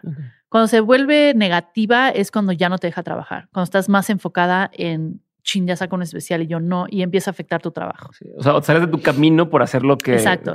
Y empiezas a tomar decisiones estúpidas porque crees que es lo que te va a hacer acelerarte más rápido que los otros. A mí me pasó mucho en pandemia, que yo veía que todo el mundo estaba como, ya hice mi podcast, ya hice mi no sé qué, todo el mundo haciendo, o sea, parecíamos abejas pegándose contra vidrios, todos desesperados tratando de hacer contenido y tratar de que la gente no se olvide de ti. Y yo también empecé como, traté y al, al principio luego dije, no, no, no. Y aparte yo tengo una hija y estoy embarazada y no tengo tiempo y no tengo energía y no lo voy a hacer y ya, fuck this. O sea, ya, no lo voy a hacer. Y muchos me dijeron como, güey, estás súper desaparecida. Sí, sí, güey. O sea, espero que 10 años de carrera hayan ayudado a que yo un año pueda no hacer nada, porque el mundo se está acabando. Entonces, afortunadamente sí, sucedió. Te decir, si te diste cuenta que no pasa nada. No pasa nada, no pasa nada. Y además puedes planear las cosas con más tiempo, con más seguridad. Y ya después de que tuve a mi hijo fue como, tomen, pues ahora sí, tal, tal y tal y tal y tal y tal, ¿no? Entonces, eh, traté de no entrar en esta necesidad y este miedo de todos de tenemos el mundo se va a acabar y tenemos que hacer algo. Pero eso, eso es algo muy de con edad. O sea, yo estoy a punto de cumplir 40, entonces eso viene mucho con la edad, con el trabajo, con meditación, con conocerte, con estar consciente que estás sintiendo eso. Porque cuando siento todas esas cosas, digo, ok, las estoy sintiendo, está bien. Como lo que hace rato, se vale sentirse. Se vale sentirse. Entonces siéntate. Ayer que me dio ansiedad, hoy en la mañana que me dio ansiedad, o sea, me desperté a las tres y media, luego a las cuatro y media, luego a las cinco y media. Y dije, pues sí, tienes ansiedad del show de ayer. Está bien. O sea, ¿qué vamos a hacer? Y me fui a escalar y eso me ayudó mucho mentalmente como a... Ok. Y ahorita ya estoy bien, pero lo tenía que sentir. Y, y, les dije en el, en el show, les dije, uno pensaría que dos especiales de Netflix, uno en Amazon, películas, series, shows en Estados Unidos, shows en México, ya no pasas por esto. Pero la vida te da cachetadas de humildad y yo las recibo con mucho gusto. Y está bien, está bien. Qué bueno que me pasan las cosas. Y hablé con Mao Nieto, que es uno, sí, sí, sí. es muy amigo mío y es con el que más hablo cuando pasan este tipo de cosas. Y hablé con él antes del show y hablé con él después. Y le dije, güey, qué bueno, qué bueno. O sea, es como a, y cero me estoy comparando con Tiger Woods en nivel de, de, de, de, carrera ni nada, pero es como a alguien que asumes que siempre le va a ir bien y le va mal en un en un momento de su carrera y pues sí. Entonces, ya está. Está bien. Ah, Tiger Woods le fue peor con todo Madrid sí, A mí nada más fue un Pero ah, eso es lo que pienso a nivel de competencia. Es como tú sigue, sigue, sigue, sigue. Sí compite, está perfecto, no pasa nada. Pero que no te merme y que no te haga tomar decisiones o, o cambiar quién eres, porque también te saca el Black Swan. Sí. Competir, luego te puede sacar lo peor entonces, nada más tienes que estar consciente desde dónde lo estás haciendo y por qué lo estás haciendo y por qué lo estás sintiendo y, y dejarte también ser, ser humano. Es muy humano de repente sentir inseguridad o de repente sentir que alguien lo está haciendo mejor que tú y seguramente alguien lo va a hacer mejor que tú. En algún no puedes estar arriba todo el tiempo. No puede, qué cansado. Y si estás arriba, siempre hay alguien que te quiere tirar. Sí, pues siempre. Sí, o sea, esa tumba el que está menos arriba. Entonces, entre mejor te va, más quieren bajar. Siempre, siempre. A ver, ¿y qué diferencia hay entre cuando empezaste tu carrera o los primeros años, o sea, y ahorita de tu visión hacia dónde quieres llegar? O sea, cuando estabas más, más chica o cuando estabas empezando, ¿tú qué te imaginabas? No decías, quiero llegar a esto o quisiera que mi carrera fuera similar a la de X personaje y hoy con la madurez que tienes, con, con lo que has vivido, ¿a dónde quieres llegar? ¿A dónde quieres llevar esto? No, no, no sé. Porque has palomeado muchas de las, de las de los hitos de alguien que se dedica a lo que tú te dedicas, ¿no? Y actuaste eh, varias veces, eh, tienes series, eh, los stand-ups, los, los especiales en varias plataformas, shows, llenado auditorios, tal. ¿A dónde dices, hacia acá quiero ser o en esto quiero involucrarme? O, o sea, dos cosas que quiero siempre hacer va a ser contenido, ya sea stand-up o series o películas o libros o lo que sea, siempre estar creando. Y digamos que a corto plazo lo que quiero lograr es stand-up en inglés. Ok. O sea, eso es lo siguiente. Siguiente barrera, siguiente nivel. Eso es lo que quiero hacer. Y ver hacia dónde me llevo. ¿Y qué plan tienes para hacer eso? Eh, hacer más en Estados Unidos. No sé si tal vez irme a vivir a Estados Unidos porque sería como la única forma de hacerlo. Contratar a un escritor que me ayude a traducir las cosas en inglés y subirme y subirme y subirme y, subir, y hacer lo que hice en español. Y estás consciente que vas a empezar de cero, ¿no? Tal vez no de cero, porque ya lo he hecho en inglés y ya tengo material. O sea, de cero es, ¿qué voy a hacer? Tengo material que podría traducir y a ver cómo se traduce en inglés. Eh, pero, pero en cuanto a gente que te conozca o, este, este following gringo, pues no, no, no empiezas como empiezas aquí. Exacto. Digamos que no es de cero, pero es de 15. y empezar a, a, pues, no sé qué va a pasar. O sea, no sé si, si la gente acepte eso, porque también mi inglés, eh, afortunadamente no, no tengo mucho acento latino en inglés. Ok. Entonces no va a ser muy evidente que soy una mexicana tratando de hacer un show en inglés y yo quiero competir con gente en inglés, inglés o sea, con una Amy Schumer. Entonces, no con, no con un George López. O sea, no quiero meterme al mundo latino, latino en inglés, sino al que inglés, te inglés, la mexicana que está no, que, que no importa. inglés. Así como él, algunos que, no sé, este cuate que da las noticias eh, indio, creo que es indio. Así Sansari. Así Sansari u otros. No, hay otro ah, cuate. Ah, este, no. No es indio. Este, este... O no sé si estoy quedando, pero que da en Netflix tiene un noticiero y tal. Pero, o sea, lo que ves es que esos no les dicen, ah, el indio que vino, ah, o el tal. Es, es el, el la persona. El listado de la gente que hace comida en inglés, sí. no de dónde es, ¿no? Hacia allá lo quieres llevar tú. Sí. Ok. ¿Qué crees que va a ser lo más difícil? Em, hablar de cosas globales, generales y no latinas. Sí. O sea, porque el George López y todos esos, George Harris y todos esos, em, hacen comedia muy para latinos. Y situaciones latinas. Exacto. Y yo quiero hacer comedia muy para todo el mundo. Okay. Que es lo que hace la, muchos comediantes en inglés. Entonces, eso, eso va a ser lo difícil. Qué loco. Sí. Qué loco decir, ya estás donde muchos quieren estar y decir, bueno, vamos a volver a, darle. ¿Cómo decides hoy qué decisión, qué, en qué proyectos sí involucrarte y en cuáles no? ¿Qué tomas en cuenta? Eh, ¿Cómo me hace sentir? ¿Me voy a divertir o no me voy a divertir? Y ya. Así. sí. ¿La o a veces, pero siempre que tomo decisiones por dinero nunca salen bien. Sí. Como el show de ayer. Por ejemplo. No te, puedes, no te puedes, bajar de repente así y decir, es que ah, ching su madre, no está importando, ya se acabó. Sí puedes, claro que puedes. Claro que puedes, pero no lo hice. Perseveré. Em, y aparte sí había cinco o seis personas que me estaban haciendo caso, entonces pues a ustedes, pues ni modo. Y los empecé a bullear, que es generalmente lo que hago cuando me va mal. Entonces, y con eso se ríen más cuando te metes con la gente. O sea, ya después de 11 años de stand-up tienes las herramientas para estar en un show así y sacarla. O sea, por lo menos decir, bueno, ya se rieron tres veces, ya, ok, ya me puedo ir y ya. Pero em, ya no sé ni qué me preguntas. De cómo tomas decisiones, ah, en qué Si me voy a divertir y si voy a crecer también como persona, como comediante, como todo, si va a ser una buena experiencia o educativa. O sea, el show de ayer es un escalón más ah, y una historia más de comediantes que a, sus 11 años de carrera. parte de, tu, de, tus anécdotas y tus historias a contar. O sea, luego entre comediantes, luego cuando nos juntamos es como, güey, ¿cuál es el peor show? Entonces yo ya tengo. Es como una medalla, ¿no? Como una cosa de orgullo. o sea, si no este. tienes un muy mal show, no eres buen comediante. Okay. O sea, no estás siendo buen comediante porque no te estás exponiendo lo suficiente. Pero ya, ya llega un momento de tu carrera también que puedes decir, como yo ya no voy a hacer shows privados. Yo decidí, por ejemplo, yo ya no hago bares. ¿Cuándo, ¿Cuándo, en tu carrera pudiste decir ya no hago fiestas, ya no hago bares, ya no hago cosas? Pues como después de Netflix, yo creo. Okay. ¿Sí hubo una diferencia muy grande de antes y después de Netflix para ti? Sí, porque empecé a llenar más teatros. Mm. Entonces ya no necesitaba, o sea, bares era porque caben menos personas y pues sí los llenas. Pero es horrible bares, horrible. Porque toman más, porque se meten más La contigo. Licuadora, sí, o sea, los platos. Es horrible. Entonces ya llegó un punto que dije, yo solo voy a hacer teatros. Y eso fue increíble.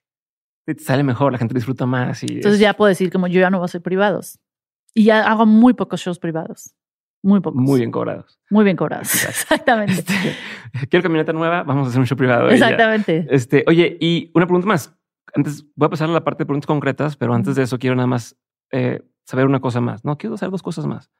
Eh, uno es cómo decides cuándo sí y cuándo no meterte con alguien más eh, en tu especial, por ejemplo, Peña Nieto, ¿no? En su momento de te invitan, estás ahí, le dices y, y, luego lo metes a tu especial y tiras y se te, se te ir todo el mundo, o sea, así como muchos te puede ir para bien, muchos te puede ir para mal, te pueden bloquear de cosas o de oportunidades. Es como dices, me la voy a jugar o cuando este tema de la estación de radio, ¿no? Que dices, o sea, es un riesgo medido, es, es una cosa de no lo pensé y, y lo digo, es como quieren, a veces a uno le dan ganas de decir, ¿sabes qué? Esta persona chinga tu madre, pero dices, híjole, no sé si eso me va a cerrar oportunidades hacia adelante y me va a hacer más difícil esto, entonces mejor me quedo callado. O sea, ¿dónde eh, pintas la raya y, y, cómo piensas sobre eso tú? ¿no? ¿Cuál es tu postura ante ese tipo de cosas, que creo que la gente sabe que es una persona que no se queda callada, ¿no? Que no se aguanta las cosas y es muy congruente en, todo lo que vas diciendo, eh, tanto en tu vida personal como en el escenario. Entonces quiero entender eso, ¿no? Como hasta qué punto dices, eh". Pues en realidad eh, es mucho de qué tan apasionada me siento del tema, o sea, qué tan importante creo que es hablar de ese tema en público. ¿Cómo lo voy a hacer? Porque el cómo también es súper importante. Y si tengo un riesgo físico o no. O sea, alguien me puede matar. Puede matar por esto o no puede matar por esto. Entonces, em, con lo de Peña Nieto, yo ya sabía cómo se, iba, se, iba, a poner la gente después de haber subido el video de YouTube que se hizo viral. O sea, ya no se iba a poner peor que eso si yo lo subía a Netflix. O sea, lo de Netflix fue lo de menos. En realidad fue el, el video de YouTube fue donde realmente sabía subirlo, si se dejó no decías, puta madre, lo voy a subir, no, Ah, su madre. Sí, o sea, ya cuando, cuando lo, lo subí al especial, yo ya sabía cómo reaccionó el presidente, yo ya sabía cómo había reaccionado la gente. Entonces. ¿Hubo represalias ahí? No. No. Nada. o ah. sea, no. Digo, fuera de que pues, se enojaron algunos. Ajá. No, no, y el presidente lo tomó bastante bien. O sea, digo, nunca lo volví a ver, pero, pero me digo, no me volvieron a invitar, pero. no, me volvieron a invitar nada, pero. Y, y tiene bastante buen sentido del humor. Entonces, pues, hasta ahorita todo bien.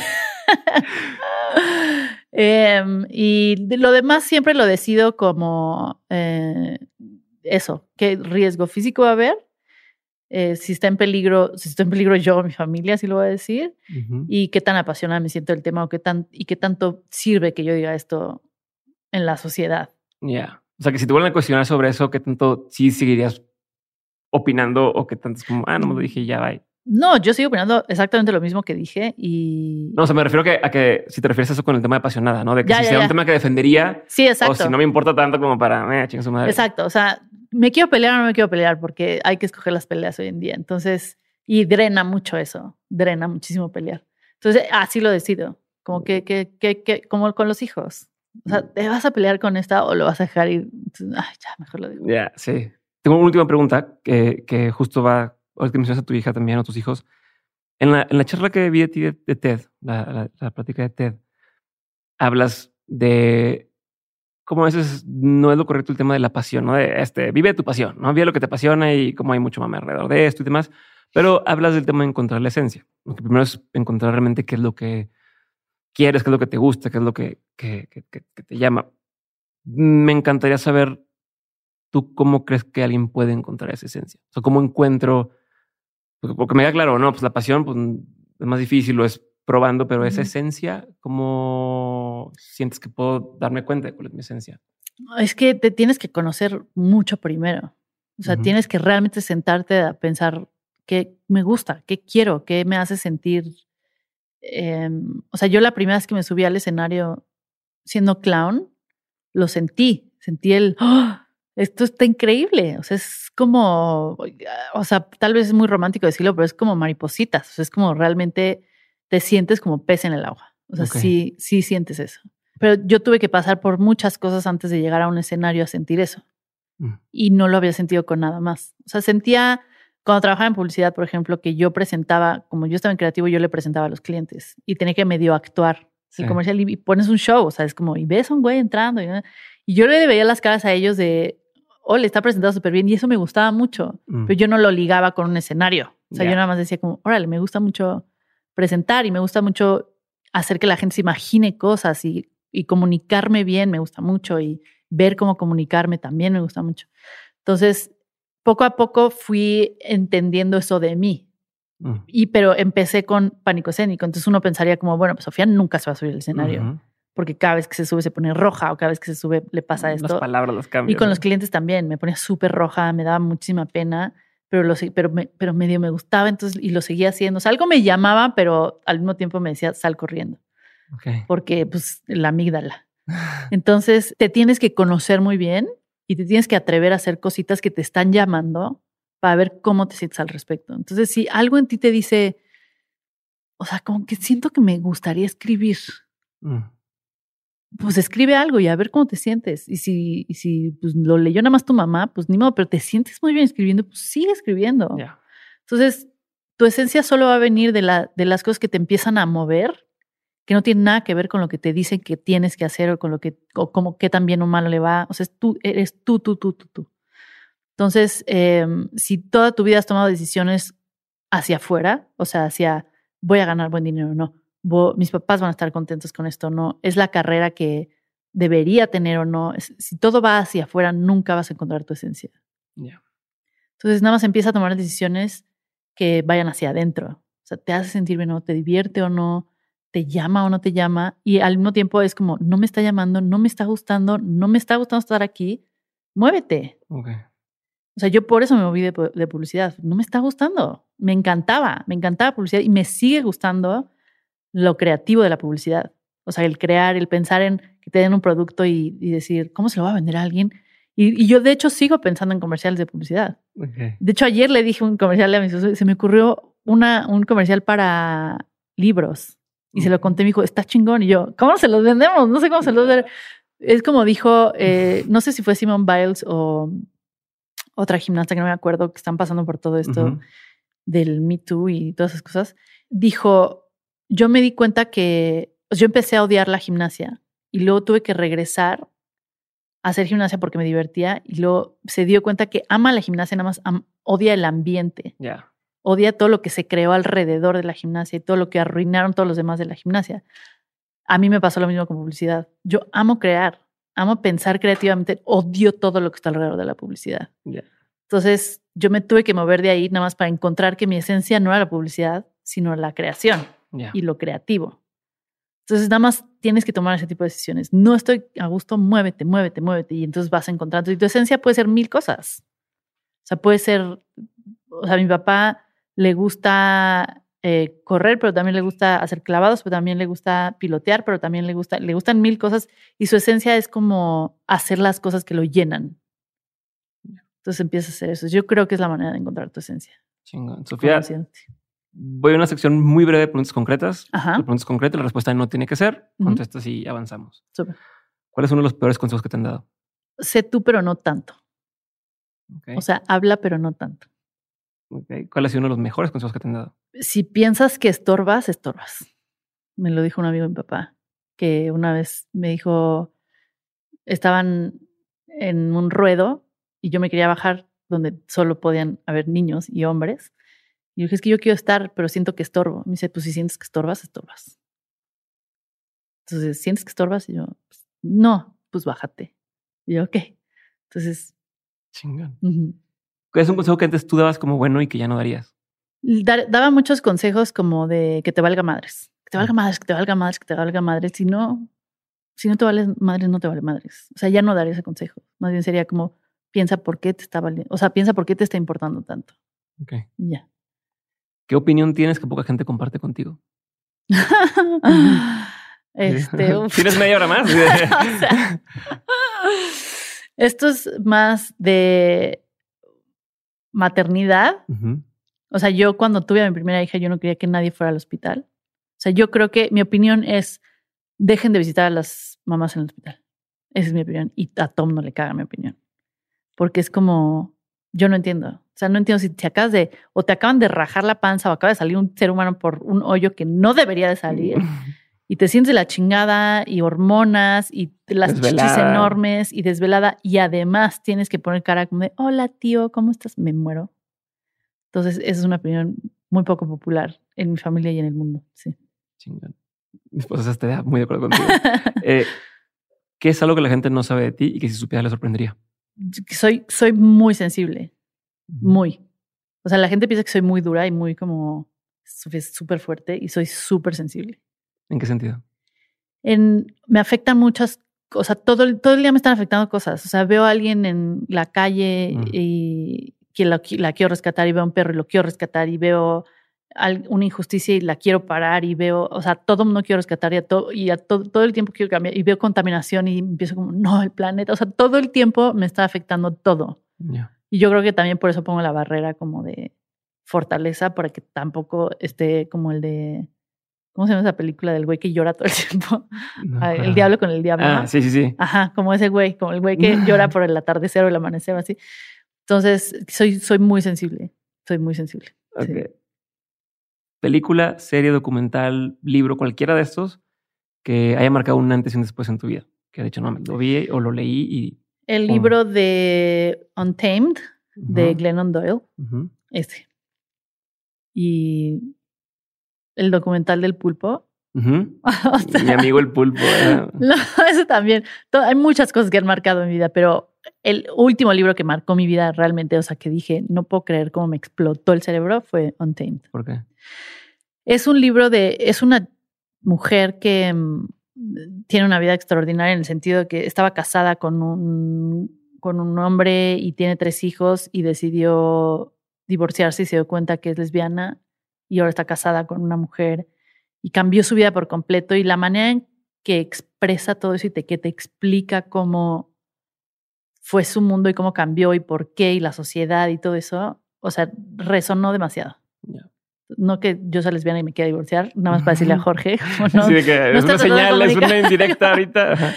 Pero el, el, cambiar por completo tu vida ante una... Y ella había escrito libros del matrimonio y de así. Entonces, ese libro, yo creo que cualquier mujer y hombre lo tiene que leer para entender muchas cosas, pero ese libro, ese libro. Perfecto. Bueno, la última pregunta, Sofía. Eh, antes que gracias por, por, por venir hoy. Y, y, y, eh, si ya respetaba lo que hacías y te admiraba, ahorita se fue para, para arriba. Este, ahí te vas, a todos los invitados y desde todo lo que has vivido, tanto en lo personal como en lo laboral, eh, has tenido un montón de, de, aprendizajes. Si tuvieras que quedarte con tres aprendizajes que quisieras tener siempre presentes, que fueran como este, esta norte, esta brújula, ¿cuáles serían? Todo está pasando por algo. O sea, todo te va a llevar a algo. Por más mal que parezca que esté pasando, vas a cambiar. Porque luego piensas como que yo a mis 20 juraba que yo sabía absolutamente todo y que, o sea, vas a cambiar y está bien. Cambiar está bien. Y tres, a nadie le importa tanto tu vida, güey. La verdad. O sea, como que todo el tiempo estamos pensando que la gente está viendo qué estamos haciendo y si estamos fracasando o no, y si todo el mundo está muy metido en sus propio, propios problemas y su propia vida y a nadie le importa. Entonces, güey, hazlo, a nadie le importa.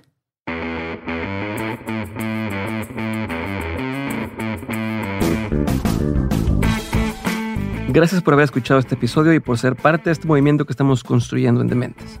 Si quieres ayudarme a hacer que más personas abran su mente, desafíen el status quo y que hagan realidad sus proyectos, puedes hacerlo corriendo la voz. Comparte este episodio, sube lo que aprendiste a Twitter o Instagram, escríbele un mensaje o etiqueta a mis invitados. Haz algún clip y súbelo a tus redes sociales, pero sobre todo, y lo más fácil que puedes hacer, es darle clic a seguir este episodio o dejar una reseña y regalarnos 5 estrellas en Spotify o Apple Podcast. Cualquiera de estas acciones hacen toda la diferencia. Por último, si quieres seguir aprendiendo, recuerda que todas las semanas envío el 7 de 7, el newsletter para los innovadores, aprendedores y emprendedores. En este mail que recibes te comparto los mejores recursos que voy encontrando de forma completamente gratuita. Entra a dementes.mx para suscribirte o da clic en el enlace que aparece en la descripción de este episodio. Espero verte muy pronto en el siguiente episodio. Si te quedaste con la duda de algo, en la página también puedes encontrar las notas de este episodio. un abrazo grande y nos vemos muy pronto. Bye.